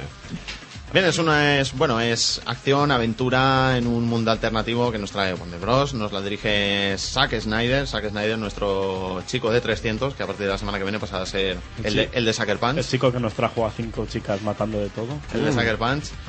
Y tenemos en el casting a Emily Browning, a Vic Cornish, Jenna Malone, Vanessa Hudgens, sí, y Jamie Chang. Estas son las cinco chicas protagonistas. Y tenemos también a Carla Gugino, como un poco como la Madame, que no sabemos muy bien el papel que hace. La mujer de Antonio en Spy Kids. Yo tengo la duda de. John Hamm es el protagonista masculino, el High Roller, Scott Glenn y Oscar Isaac. Mm, antes de contaros de qué iba la película, bueno, el casting de la película es posiblemente lo que más ha llamado la atención, a quien no la estaba siguiendo tanto.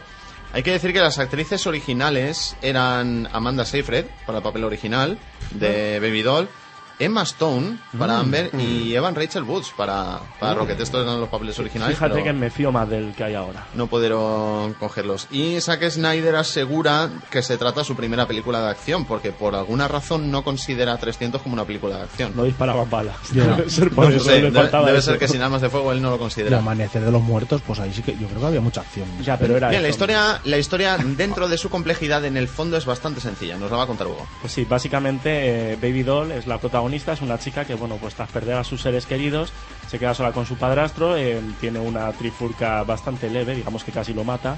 Entonces el padrastro pues se cabrea y la mete en una institución mental para que le hagan una lobotomía. Pues normal. Entonces la chica esperando a que, eh, intentando que no llegue ese horrible momento, eh, intenta fugarse, pero para ello eh, no lo hace de la forma típica, sino que tiene una manera de evadirse de la realidad, que es imaginando un mundo, un mundo alternativo, en el que, bueno, si habéis visto el tráiler, no hay mucho más que decir, un mundo alternativo donde se dan pie pues dragones, eh, soldados samuráis de 3 metros con ametralladoras, es Una- decir, una, lo más- especie de nazis, ¿verdad? eh, nazis, soldados, zombies, ¿sabes? yo qué sé, la verdad es que he visto de todo en ese tráiler. Co- creo que como por eso tú, me Hugo, gusta. ¿no? Y tus mundos Exactamente, alternativos. es- yo creo que diseñé esa película con Fíjate. un, con un chute de algo raro, de Por- sal o algo así. por la noche que puede haber Saturno.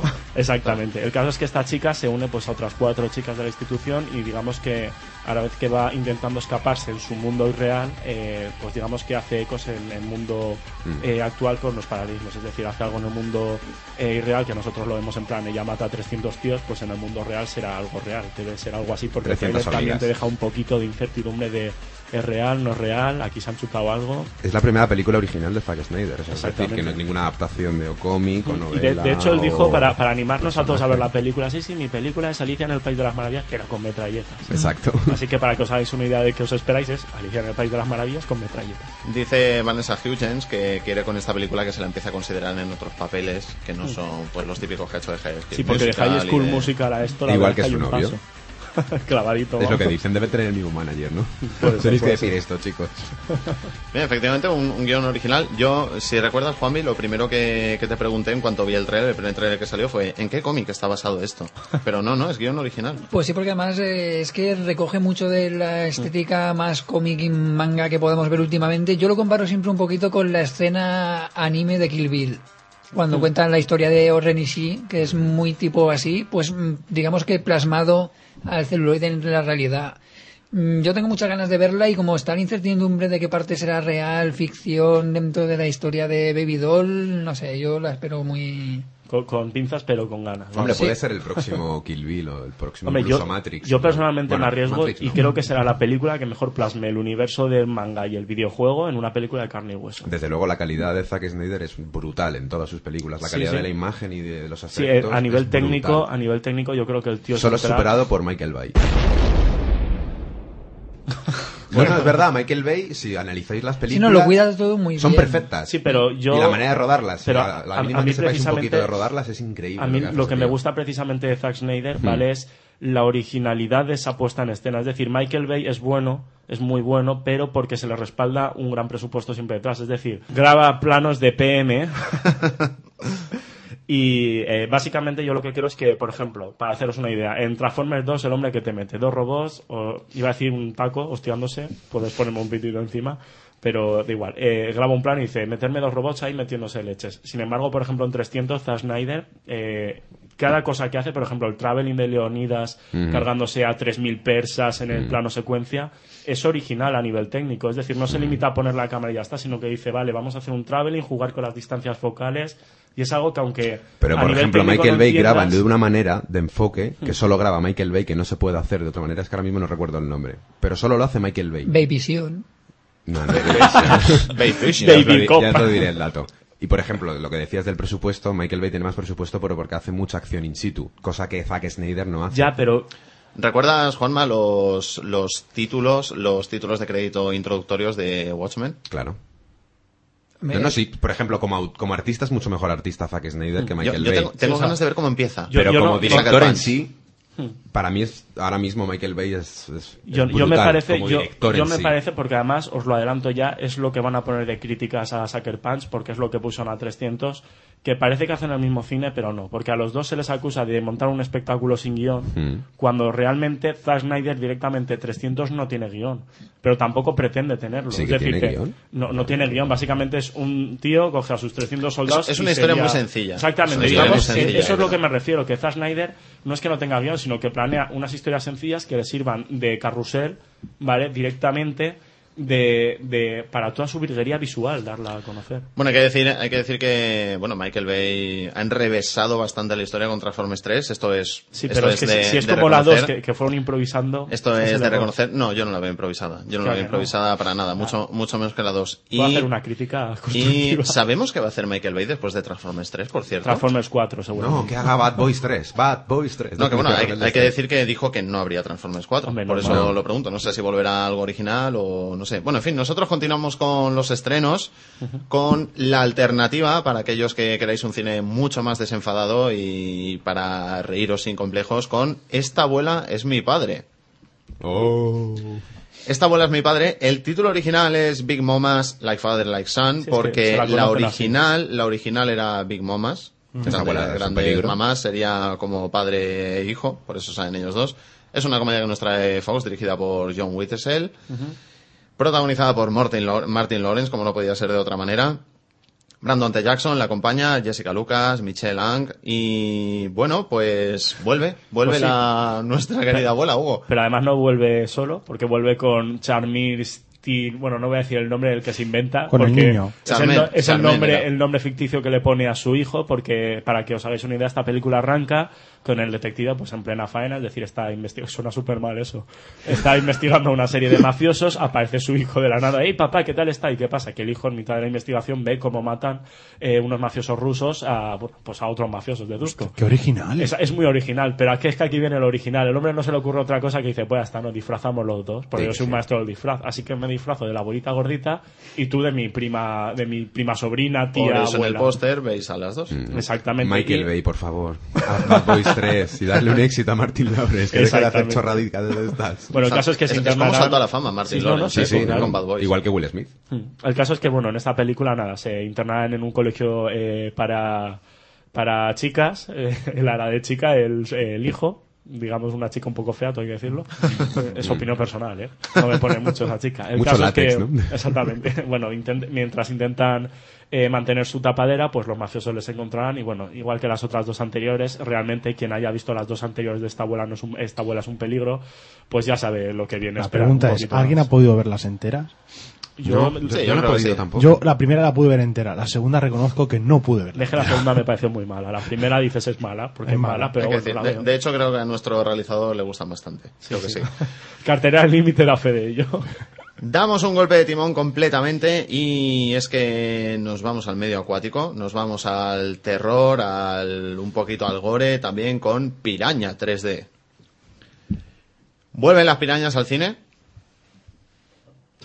Vuelve- Vuelven las pirañas al cine, vuelve, bueno, este cine tan característico de los 80 con, con las pirañas. Nos lo trae de la planeta, lo dirige Alexandre Aja, esta vez, este director que a ti te hace tanta gracia, Hugo. Ajá. Somos del chiste fácil. Oye, me encanta el director. ¿eh? Protagonizado por Elizabeth Shue, que hace de Julie, Richard Dreyfus, Win Rames, Christopher Lloyd. Exactamente. Christopher Oye, Lloyd, papel muy que curioso además de Doc. algo me dice que hace de lo que mejor sabe hacer, que es de Exactamente. científico loco. Histriónico. Tenemos también a Eli Roth, ¿sí? El de Ujú. Hostel. Sí, pero sale en un pequeñito papel, por lo que. Y eh, dice una se ha palabra comentado. que no se puede decir en este horario. En Exactamente. Sale en su este papel. horario, oigáis cuando oigáis es- Exacto. este programa. En este horario no se puede decir. Pues Bueno, mm, me imagino que no es muy profundo, pero cuéntanos el argumento de Eh. Piraña, Joan. Pues mira, bueno, la, la película empieza, no lo voy a desvelar, pero lo desvelo un poquito, con, Con una Richard piraña. Dreyfus pescando y sin querer el hombre pues, está ahí medio pescando y abre un- una O sea, brecha en el ¿cómo- mar. ¿Cómo se medio pesca? Pues está intentando pescar, ¿no? No tiene mucha suerte y entonces eh, se abre una medio brecha, hay como un temblor y de, de abajo, de debajo de- del, del agua eh, empiezan a salir unos mm, peces prehistóricos que hacía, digamos, siglos que estaban allí. Y entonces eh, eso desencadena pues que las pirañas vuelven o atacan, empiezan a atacar a la gente, ¿no? Y la Lisa hecho es la policía, la sheriff que va te- un poco a...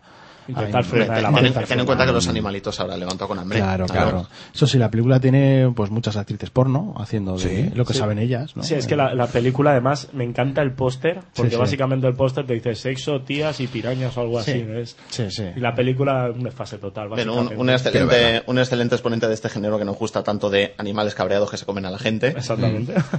Por cierto, para los amantes del gore tienen, dicen que tienen alguna de las escenas más gores que se han visto en una gran pantalla, que no se haya exhibido Eh, directamente en un y videoclub. Una eh, apunte de última hora. Eh, la película se va a estrenar en teoría el día 25, como estamos diciendo, pero en el Ministerio de Cultura, en la página web, aún no aparece la calificación por edad. Bueno, por pero edades. eso pasa mucho. Sa- Sucker Ya, Punch, Sucker Punch no está. Ya, solo por decir pero un dato. eh, Casi. Pero bueno, es, es un dato un poco. La de- censurarán no se como van, Saw no- no 6 se van a también. atrever. Después No de lo sé. siete meses de estreno no se van a atrever. Continuamos con el retorno de Natalie Portman a la cartelera, por si todavía no tenéis suficiente de ella, aunque realmente nunca tenemos suficiente. en No, Natalie queremos Portman, más, pero- queremos más, Natalie. Vuelve junto a Aston Catcher en Sin Compromiso. Sin compromiso, No Strings Attached, que sería Sin Ataduras, es una buena traducción la que han hecho, es una comedia romántica de Paramount que dirige nuestro Iván Reitman. Seguramente, yo creo que será la, la mejor película de Ben Rayman ni Cazabantamas uno ni dos ni nada. La mejor será esta. porque- no la Es un haces- pastelón como los que te Es un gustan. pastelón que me encanta. Yo he visto el trailer cuatro veces y cada vez que lo veo tengo ganas de pagar para verlo. Mm, Natalie Portman se está desfogando. Se está Natalie desfogando Portman- Ahí- Natalie. hasta ahí el tráiler está cumpliendo su función contigo, Exacto, Iván. sí, porque en la película, bueno, eh, digamos que Natalie Portman después de haber hecho el Cisne Negro dijo, bueno, necesito un poco de relax, ¿no? ¿Cuál, Vamos cuál a- rodó primero? Porque no lo tengo yo claro. ¿eh? Pues yo creo que rodó primero el Cisne Negro. Yo tengo entendido que, que rodó todas a la vez. Que la tía era una crack y dijo en Sí, cinco está, años. está el rumor cinco por ahí de que, películas, iba, de que iba saltando de estudio en De estudio. estudio, sí. estudio. Bueno, pues la película es la típica película un poco de comedia sentimental y de romántica de, bueno, dos amigos con derecho a roce. Digamos que el chico quiere un Bueno, en principio no son con derecho a roce. No, pero se van surge, haciendo. surge. Digamos que lo que tiene esta película un poco de, de especial, entre comillas, es que se invierten en los roles, ¿no? Digamos que aquel que quiere un poco una relación más seria es él y el que quiere una relación menos seria es ella. porque ella es la que ten, no. ten en cuenta que tampoco tiene mucho tiempo sus clases de ballet. Claro, claro. Entonces digamos que esta película lo, lo, lo Mi bueno- vida siempre ha sido así. ¿Con clases de ballet? Vale, es bueno saberlo. Ya, pero eh, digamos que en el cine es, eh, digamos, no es novedoso, pero Sí, sí, sí, que es, es como- como- es un poco... Como Amor y Sor- otras drogas, Exacto. que hace poco intentó hacer lo mismo. Sorprende, ¿no?, que se, intervi- se inviertan los roles, ¿no?, protagonistas, tanto del rol masculino como el femenino. Entonces la película, en fin, es una comedieta romántica estupenda que yo tengo unas ganas Entonces de ver. estás diciendo que Natalie Portman tiene paquete. Sí. Ah, vale. Por cierto, Hugo, ¿has visto Amor y otras drogas? ¿Qué tal salió? No, no la he podido ver. Ah, Maldita estoy, sea. estoy yo intrigado de ver qué tal me la aprendí en el Hombre, me, cine. me la han comentado bastante bien, la verdad. Muy, muy en el estilo de esta película. Yo te- tengo Mm. dos curiosidades que compartir con vosotros de Sin Compromiso. La primera de ellas que me llamó mucho la atención es que el tráiler español es el Red Band del tráiler inglés. O sea, Sí, claro. me parece bastante Eh, curioso. es- que es un Red Van. Un Red Van es un Exactamente. tráiler que, como tiene una calificación para adultos, pues no es autorizado para su distribución masiva. Entonces, no- Exactamente. normalmente en los últimos años solo lo podéis ver en Internet, que se distingue muy Ujú. fácil porque, así como el tráiler americano tiene esa introducción verde tan Sí, esa característica pantallita de- del Parental Advisory, el Red Van se llama así porque es roja, Mm. que llama mucho la atención la primera vez que lo Pero ves. a- aquí en España también empieza a haber algo así, porque las películas en que van a meter ciertos trailers ya te ponen la calificación. Ya. No, pero este- me llamó la atención Pero que- ¿para cuándo un Red Van de spoiler? Lo pedimos desde aquí, desde Spoiler Cartel Van. Límite Radio. Pero si ya lo han hecho muchas pelis, ya no os hace falta. Esos trailers spoilers. Se- segunda curiosidad, no sé, a mí me parece curioso, a lo mejor a vosotros no. Eh, Natalie Portman y Aston Catcher han hecho esta, sin compromiso. Dos Sí. amigos eh, Mm. que son amigos y empiezan una relación con derecho a roce. Y Mila Kunis, su compañera en el Cisne Negro, Y ha hecho una Justin película Timberlake. con Justin Justin Timberlake que Timberlake, van es de dos igual. amigos que inician una relación de amigos con derecho a roce. Y Sí. de hecho se llama Amigos con Derecho. Bueno, es que se conocen de las clases de ballet. Y si habéis visto uno de los nuevos pósters de Thor, Natalie Portman parece Mila Kunis en el póster. O sea, se están invirtiendo los papeles. Es que si ¿Y, qué está haciendo, ¿Y qué está haciendo Keira Knightley? No lo sé, está cagándose en ella. ¿Se habéis dado cuenta? Natalie Portman se ha desfogado totalmente. Ya se ha soltado la melena como pasaba en Cisne Negro. Sí, que es sí, lo que sí. buscaba. Está- A raíz de Cisne Negro está empezando a sacar películas en las que ya Bueno, empieza es que a ser también- una persona y deja de ser un robot. No, pero es que, es que también, es que también se le, también se le ha juntado mucho porque ahora en un par de meses, creo, no sé la fecha española, también se estrena George Heine, Sí. que es una Exactamente. comedia medieval. Sí. Y también Claro. sale ella. Pero Es la Natalie leche. Portman, yo creo que en películas como eh, la que hizo a cualquier otro lugar, yo creo que Robot. ha mostrado que es Robot. una. Tú no- no estuviste es en un el robot. combate, Bien, solo, Vale. solo tenéis que mirar unos cuantos programas a- atrás que Sí. hicimos el desguace de Natalie Portman Mm. y averiguaréis por qué nos gusta tanto, por Sí. qué nos gusta tanto esta chica. Nosotros continuamos con los estrenos y vamos porque nos vamos a encontrar dragones. Encontrarás dragones de Arby Dragons, de un drama de Aurum que nos trae Roland Joffé, o espero que se pronuncie así, lo siento Roland.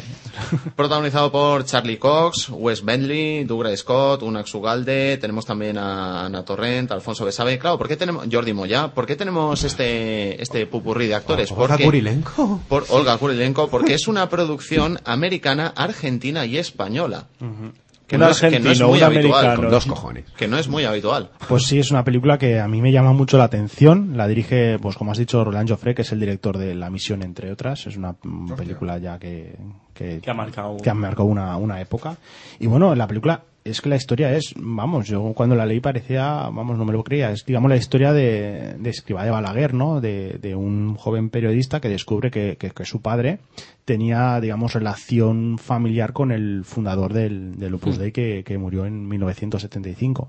Entonces- Relación familiar, ¿eh? que Sí, suena sí. muy mal relación. Exacto, una Viene de relación, un puta. parentesco, un parentesco, un Sal- parentesco gracias.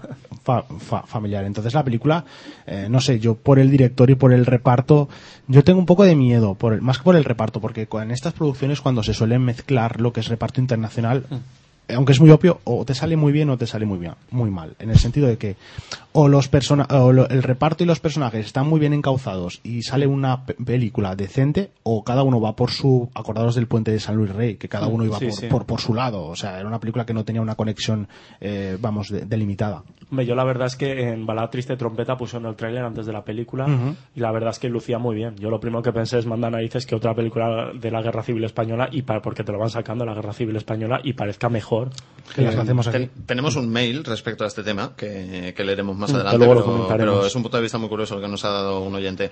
No queremos despedir los estrenos de esta semana, esta selección que hemos hecho de los 11 o 12 estrenos que hay esta semana, sin el documental recomendado, yo diría que no solo de la semana ni del mes, sino del casi- siglo. Justin Bieber. casi hasta del año, o por lo menos del trimestre, que es Inside Job, que Ah, es cierto. el documental que ganó el Oscar Ujú. Mm. al, al mejor largometraje documental este año. que nos cuenta, nos cuenta, bueno, Charles Ferguson nos da su perspectiva de por qué la crisis económica de, que nos lleva asolando desde 2008. Nos la va a explicar en este documental y bueno, tiene muy buena pinta, ha recibido tremendas críticas independientemente del, Del del Oscar. Oscar. Y no solemos recomendar documentales desde aquí, desde... No nos gustan, los odiamos, desde el odiamos la programa. cultura. No, no porque no nos gusten, pero no... No, es que no suelen haber muchos. No solemos recomendarlos, no suele haber muchos de, de buena calidad, pero este yo recomendaría que no os lo perdierais, porque además va a ser polémico. Sí, os digo una cosa, los que hay de buena calidad no los están publicitando. Exactamente. Así que vamos a darle publicidad a este que parece que cumple con eh, los cánones de buena calidad. Por cierto, va a hacer una, uno nuevo, el de Super Size Me. Sí. El de que va a hablar del product placement, que haremos una tertulia del product placement. Estaba buscando a Bin Laden, ¿no? Ya os De Super explicaremos, Size Me. ya os explicaremos qué es. Y tras los estrenos nosotros vamos con la tertulia de la semana, en la que os vamos a hablar de, de cómo nos crean mundos nuevos, mundos fascinantes, mundos muchas veces complejos o a veces bellos en su sencillez. En, en este tema que vamos a tener, en el que os vamos a intentar explicar, vamos a intentar averiguar el encanto de este recurso cinematográfico, los universos de película. La tertulia.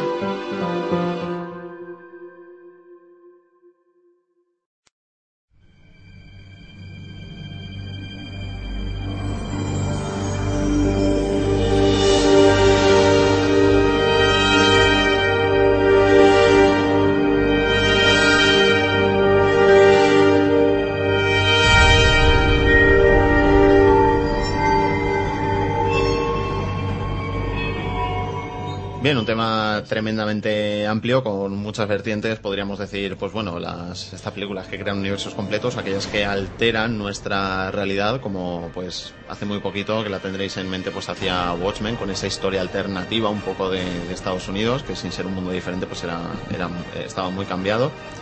Tenemos Sucker Punch, en el que en la mente de las protagonistas pues se crea un, mende- un mundo completamente nuevo. No sé, ¿cuál, cre- cuál creéis que es el, el encanto de, de esta, de esta construcción? Está últimamente muy en boga, ¿eh? Lo hemos tenido con Inception, lo hemos tenido, bueno, incluso con District 9 en cierto modo. Mm. En cierto modo, también Sí, por, lo es. por factores externos, muy externos. Hombre, yo creo porque Avatar. es Avatar. La propia Avatar. en su época de los 90 las Matrix. Yo creo que es porque más que nada, ya que la gente va al cine, quiere ver algo que no pueda encontrarse al girar una esquina. Yo creo que sé, yo cuando voy al cine no quiero ver un drama que puedo vivir yo mismo o que veo a los vecinos del quinto. Oye, pues mola más ir y ver como un tío se parte la cara con 100.000 robots o de repente cae en un agujero y aparece en el País de las Maravillas que tener que ver algo que puedes ver diariamente abriendo la ventana. ¿Ah, sí? Tú, Joder, vuelves abriendo la ventana, beautiful. No, pero está claro que la imaginación es el punto, ¿no? Es una de las grandes cosas del Mm. cine, poder ver eso, lo que no es la realidad. Como la imaginación es ilimitada, nunca sabemos lo que vamos a ver cuando vamos a ver un tipo de películas de este estilo. Sí, desafortunadamente el presupuesto de la película sí que suele ser Ese es el limitado. limi- ese es la pero limitación. ese es Sí, el límite pero realmente. también eh, hay, ve- es- hay muchas películas que han tenido un presupuesto muy limitado, pero gracias a directores y gracias a, en fin, en- a equipo Mm. técnico han salido ver- verdaderas mm, Joyas. joyas, de- del cine. mira, Ah, Mira, mira, por ejemplo, o por ejemplo, Acción Mutante o Exacto. El Laberinto del Fauno, que Exacto. Ah, con apenas 7 millones de, Que para- de, para- de euros crearon que dos es mundos mucho, que es mucho. que para- además los cruzaban y muy bien. Y ahí yo te voy a decir un inciso, es que Guillermo del Toro sabe trabajar muy bien. Y te Exactamente. hace grandes películas que aparentan Con poca mu- pasta. con poca pasta, porque en realidad no se necesita tanto dinero para hacer una buena película. Tenemos, tenemos películas que forman parte de la historia del cine sin ninguna duda, como la saga Star Wars, que, que vive del ser un universo en sí mismo, completamente diferente a, a lo que conocemos, independientemente de que sea más futurista o menos, porque también pues el tiempo es muy relativo. Por ejemplo, en Star Wars no sabemos si, si es historia vieja, historia nueva, porque no tiene nada que ver con lo que conocemos. Pero también tenemos posiblemente el recurso que más se está explotando últimamente, que es el cambio de realidades por parte de, de los protagonistas. Sí, como, pues, como pasa en Sucker Punch, o pasaba Yo- yo me sí, quedo- la Alicia en el País de las Maravillas, Sí, o en yo- Origen. Yo me Sí. quedo con, con la del Guardián de las Palabras, no sé si la recordáis, esa Por película ejemplo. de Macaulay Culkin. Ah, Sí, que se metía en el medio mundo de los animación, sueños. medio el de real, empieza real, él yendo a la biblioteca porque hay una tormenta eh, y acaba él en un mundo de fantasía con los libros, ¿no? Es una película un poco que te animaba, sobre todo a los a los niños, animaba a leer, ¿no? Y a conocer Mm. un poco el En, en la línea de la historia interminable. si lo Exacto, piensas. exacto. O dentro del laberinto, era el- del último coletazo, ¿no? De esa Exacto. clase de películas. Él se convierte en dibujo Entonces Mm. eh, las voces son de Guppy Goldberg, de Christopher York también. Mm. Y entonces él va por, tiene, para superar las pruebas, tiene que pasar por tres mundos: el mundo de fantasía, el mundo de aventura, el mundo del terror. Si ponen la voz Christopher Joy tengo que verla. Pues es, es muy buena. Pero la verdad es que estas películas que lo mezclan están muy bien, porque además a lo que decís vosotros, a la gente les sorprende muchísimo estos mundos nuevos, pero si encima la propia película empieza en nuestro mundo y de ahí derivan a otros mundos Claro. o los entremezclan, yo creo que es donde más partido le sacan, porque partes de una base común y a partir de ahí ya los propios protagonistas se maravillan tanto como el espectador. Sobre todo porque yo creo que es muy interesante que al espectador parta de la realidad para que el público un poco se pueda eh, identificar con el espectador, diciendo, vale, estoy en la realidad, estoy en mi mundo, pero de repente hay algo, hay un suceso, hay, en fin, una segunda o algo que invade mi mundo y yo me voy a otro mundo. Yo creo que es muy importante pues que el espectador esté primero en el mundo de la realidad para, para que el espectador lo pueda abarcar todo de una mejor Hombre, claro, manera. porque así la, funciona, la película funciona mejor porque Mm. ya también nos podemos poner en cosas como Cool War, Exacto. que pasas directamente de una cosa así, digamos, normalita a vivir en un mundo de dibujos animados. Luego teníamos Roger Rabbit, que ya los mezclaba, por ejemplo, ya no es lo mezclaba. mismo. O películas como Narnia Ah, o el- o el Mago de Oz Es mismo. como, es como se plantea la película. O sea, Sí, tú puedes correcto. plantear una película en un mundo totalmente fantástico, como está el ejemplo de la Guerra de las Galaxias o Star Wars, y funcionar. Sí. Mm. O sea, es como tú la planteas. Si le metes mucha caña a la película, igual la gente se vuelve loca. O si lo haces Claro. mal, por ejemplo, entre realidad y ficción, o realidad e imaginario, como Franklin, Claro. y mira lo que pasa. Claro, a mí es que ¿Creéis que es un recurso especialmente difícil de dirigir? Hugo? Es que, es que eso es lo que yo pienso. A mí personalmente las películas que más me intrigan son como Franklin, por ejemplo, aunque no es el mejor ejemplo, ahora diré por qué. Son las que mezclan los dos mundos y no sabes realmente si son dos mundos, uno es imaginación y otro no, como, la, como Sucker Punch, precisamente porque creo que es ya no es solo mostrar dos mundos, sino saber jugar y conjugarlos muy bien los unos con los otros y además ya no solo te maravillas con un mundo en sí, por ejemplo a Franklin lo que le fallaba es que el mundo, digamos, imaginario eran cuatro historias, una en un mundo imaginario, tres en el nuestro, se suponía que estaban cruzadas y no sabías cómo.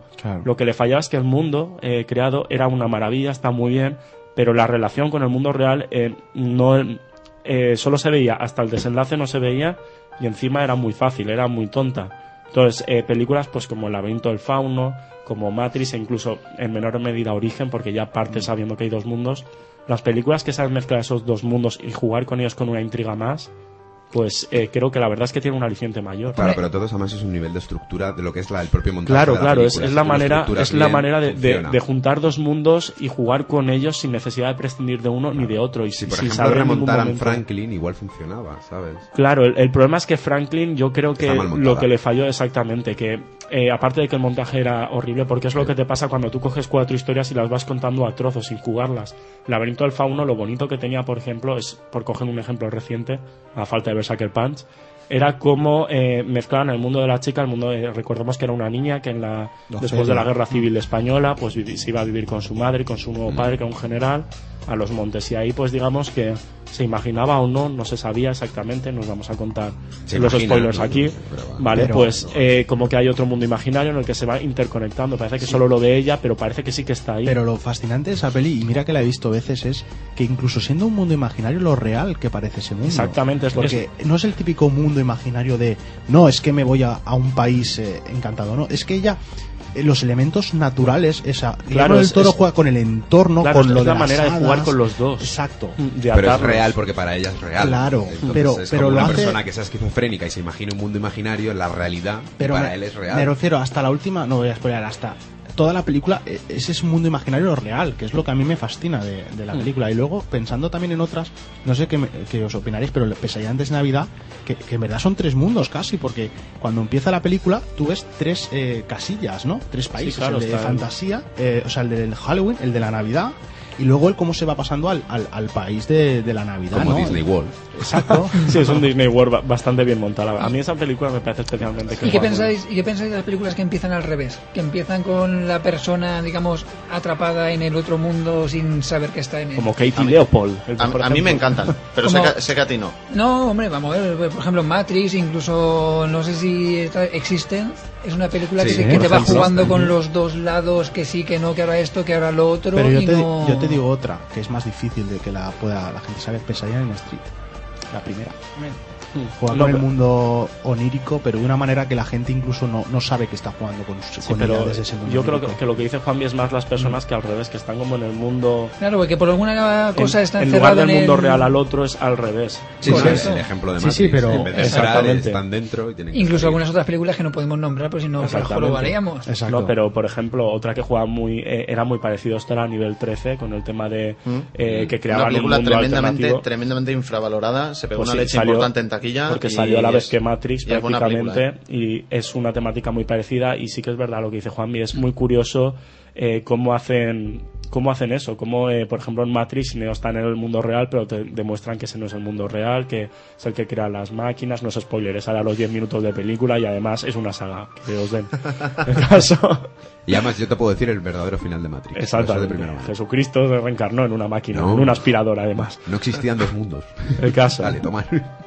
El caso. No sé qué iba a decir. Estaba pensando en la pila de Matrix. Que en el mundo de Matrix no existió Windows. Exactamente, que Windows 7 se colapsó en Matrix y es lo que pasa cuando juegas con dos mundos, ¿no? Que te Mm. falla el formato de, de eso y es lo que pasa. pues, No, que me gusta mucho como, por ejemplo, en Matrix creo que lo que falló en las posteriores secuelas es que no aprovechaban ese mundo real. No, lo que Es falló decir, fue vuestra mente, chicos. No, Eso es, es- lo que os falló. Que digamos- pensabais que os iban a dar lo mismo y os dieron algo no, nuevo. no es cuestión de eso, es cuestión de que Origen, por ejemplo, juega muy bien con el mundo de los sueños. Es decir, ellos tienen el mundo real o el mundo del sueño y en el sueño posterior o en el mundo de los sueños directamente tiene sus connotaciones, Y lo en que hacen en Matrix. uno y en otro.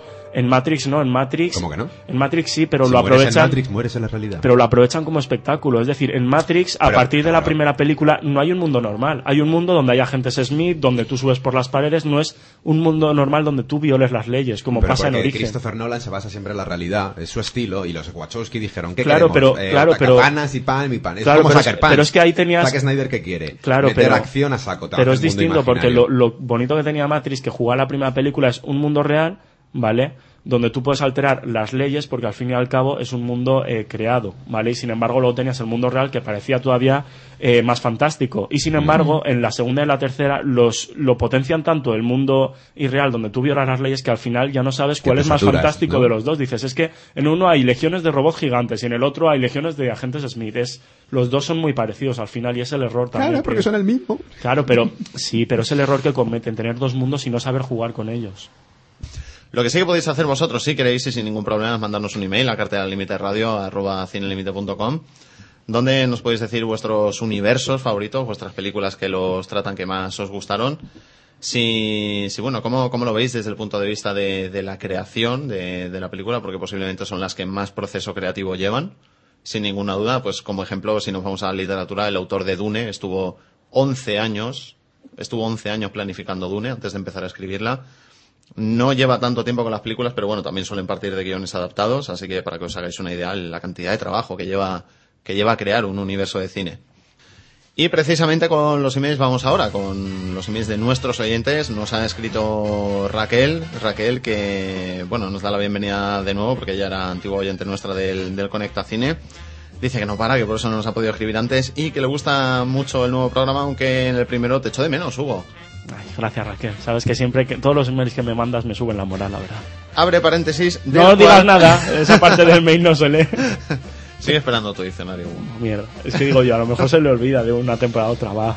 Bueno, Prometo dice- que lo haré estas semanas, va. Dice que sigue viendo tanto cine como, como su tiempo le permite. Ha visto Black Swan. mm, no se la recomendaron, pero se alegra de haberla ido a ver porque la ha encantado. La ha encantado. Tiene gusto, Dice, Raquel tiene gusto. dice que hubo alguna escena con la que lo pasó mal y tuvo que apartar la mirada de, de la pantalla. Bueno, a, todo- a- Raquel tiene corazón también. a- Ah, es a bueno todos verlo. nos ha pasado en algún momento. Y yo lo vi en el cine, que lo estaba haciendo mucha gente. Yo aguanté, yo aguanté, pero no, no es tan dura como parece. ¿eh? Esto para la gente que nos está viendo y todavía no se ha animado a verla.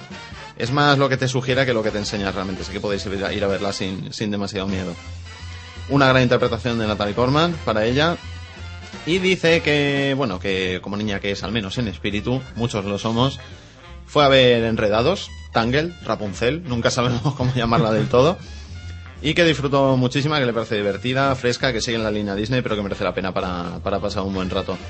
Dice que también tiene que mencionar que ha visto un clásico también como es The Rocky Horror Picture Show, que tú la Oye, conoces, oye, Joan. Es un- Es un película, un referente del, del cine musical gótico. Que dice Se puede que le decir. sorprendió Sí. muchísimo a pesar de toda la paranoia de la película, que es precisamente su encanto. Con Tim Curry y Susan Sarandon. Ah, Y dice que también ha ido al cine a ver Rango, que le ha parecido una gran película de animación. Se la esperaba más infantil, pero dice que es una película bastante adulta en realidad. Sí, es que es para, para, para adultos casi, porque los, los niños se ve que no la entienden mucho. Es Y- muy buena esa película. Y nos hace, sí, tenía muy muy buena crítica. Y nos hace una recomendación internacional. Nos recomienda Frequently Asked Questions About Time Travel. ¿Qué es esto? Pues son las preguntas frecuentes, las FAQ, las preguntas frecuentes sobre los viajes en el tiempo. Es una película que no llegó a España porque dice ella que, que bueno, que la vio y cree que no está doblada al castellano. No, no lo está. Es Efectivamente británica. no lo está, efectivamente no lo está. Es una película británica que nunca llegó a nuestro país, que recibió muy buenas críticas, pero que bueno, que ninguno, ninguna distribuidora se, se animó a traer. Yo me la he podido traer de importación y Así que la he visto un par de veces. mm, Ella anima, bueno, a que la veamos en, en su versión original, lógicamente. que- Totalmente que, es una gran recomendable. película. ¿Sí, Totalmente Juanmi? recomendable. Aparte, el protagonista es eh, el protagonista de la serie de los informáticos, que es el malo de De los Crow, viajes a esa. Gulliver, sí, de Crowl. Y básicamente solo puntualizar, son unos amigos que son muy. Uno es muy viciado de los a- de los viajes en el tiempo y están en su pub de siempre.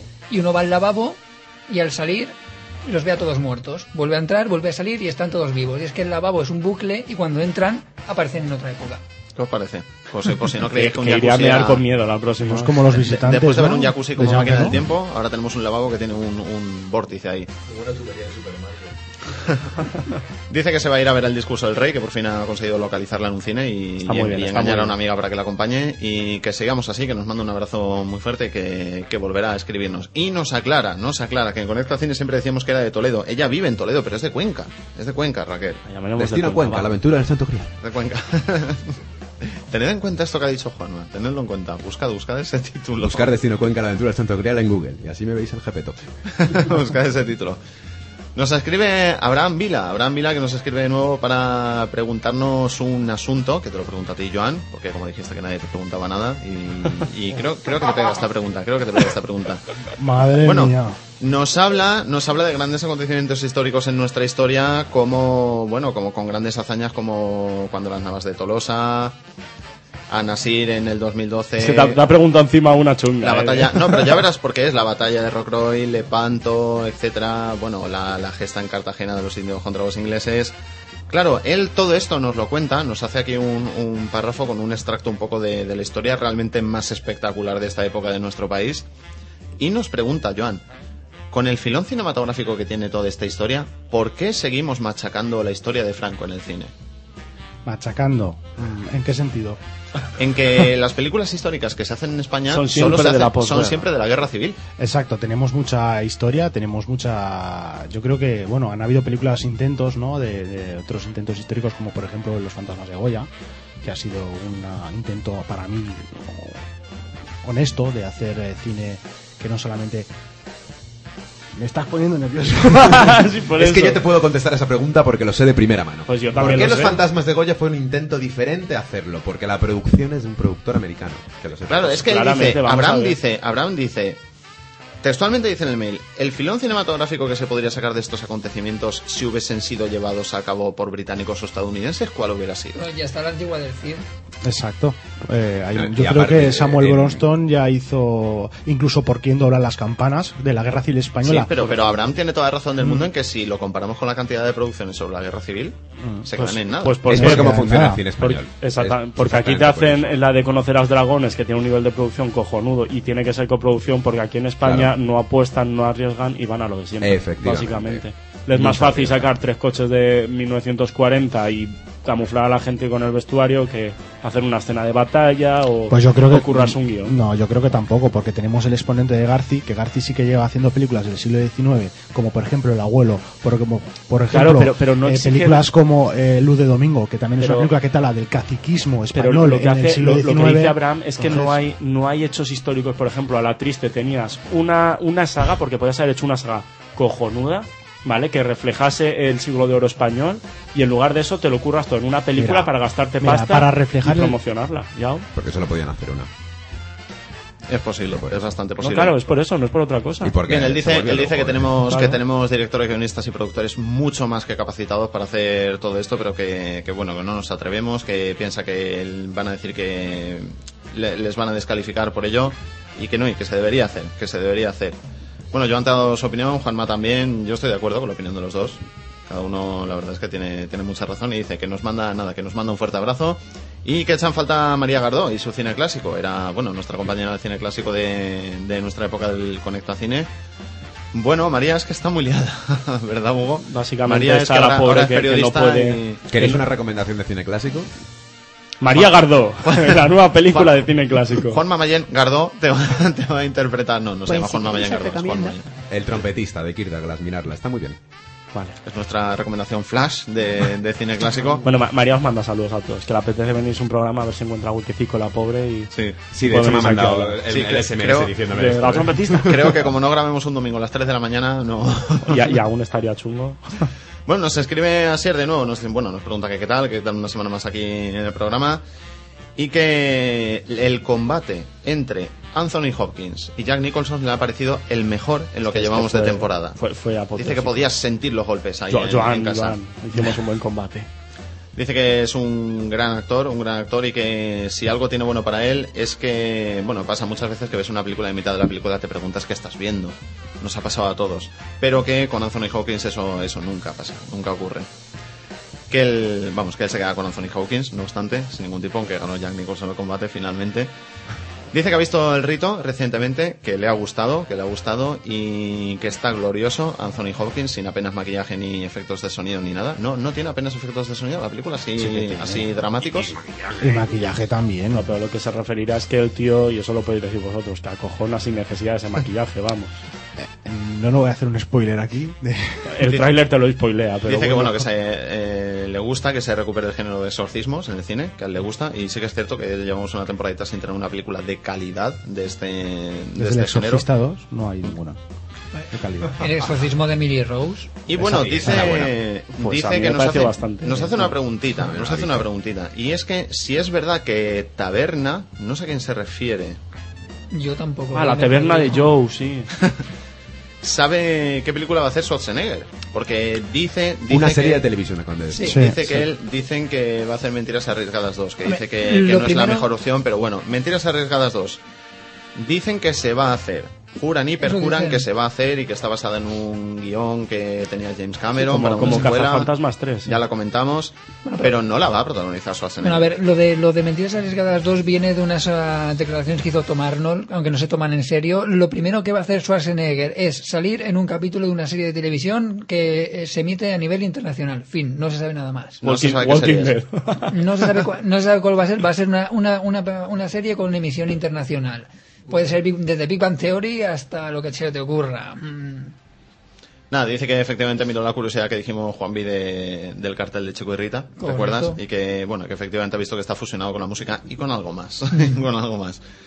Dice que nada, que sin más se despide y que, bueno, que volverá a ponerse en contacto con nosotros. Bien, nosotros llegamos al final del programa. Os recordamos el mail, cartelera límite radio arroba cinelímite.com. Nos podéis mandar lo que queráis, incluso mm, fotos, los, bueno, si, Fotos dependiendo de cuál. si hacéis algún trabajo, algún corto, nos lo podéis mandar y lo, y Yo lo, lo veremos, plagiamos. lo veremos, lo comentaremos. Juan Mamayer, un placer tenerte con nosotros. Creo que te tienes que ir corriendo a Gracias. trabajar. Sí, Destino Cuenca, la aventura del Santo Grial, buscarla en Google. Ahí lo tenéis, buscarla, buscarla. Gracias, Juanma. Javi Monsalve, un placer tenerte aquí en el Igualmente, programa. Creo, Javi. creo que te tienes que ir con Juanma corriendo también.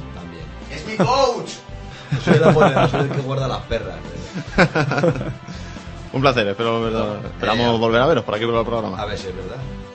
Hugo Llopis, que bueno, hoy os tenéis que ir todos corriendo, tú también. Sí, sí, tengo también trabajo. Es una excusa mala para dejaros tirados, pero bueno. Que. Al final un- no nos has explicado esos mundos a ti que se te entremezclan, ¿eh? A ti en- Ya os los contaré un día, haré un gráfico personalizado con los mundos raros que veo. Va- ¿vale? uh, vamos a necesitar un esquema entero, ya verás. Bueno chicos, cuidaos y un placer más estar otra semana aquí con todos vosotros. Un placer, Hugo. Nos vemos la semana que viene. Hasta luego. Juanmi Martínez. Yo no tengo prisa. No, pero cuidado, cuidado con los rumores que nos traes, ¿eh? que a veces nos das unos disgustos. Yo aviso, no, yo en los fuertes aviso antes para que os pilléis Bueno, sentados. para eso sí todo. que es verdad, eso hay que reconocérselo. Un placer, Juanmi. Encantado aquí una semana más. Y Joan Español, que nos da su perspectiva siempre de, bueno, su perspectiva particular del cine que tanto queremos. Exacto, y yo voy a ver si consigo una película de caníbales decente para que salgan caníbales. ¿Habrá tercera parte? No, no hay tercera parte, pero hay muchas segundas partes encubiertas de lo Holocausto Caníbal. Lo que pasa es que yo creo que he dado con la que no era. Bueno, esperemos que, que lo haga mejor la próxima. Nosotros, yo soy Ángel Moraleda, ha sido un placer presentar el programa para todos vosotros. Volveremos la semana que viene con otro estrenazo que estábamos esperando Hugo y yo, que es Invasión a la Tierra, que es Battle Los Ángeles, que le han cambiado el título aquí en España. La invasión extraterrestre de Jonathan Liebesman. Hasta entonces, disfrutad mucho y vean mucho cine.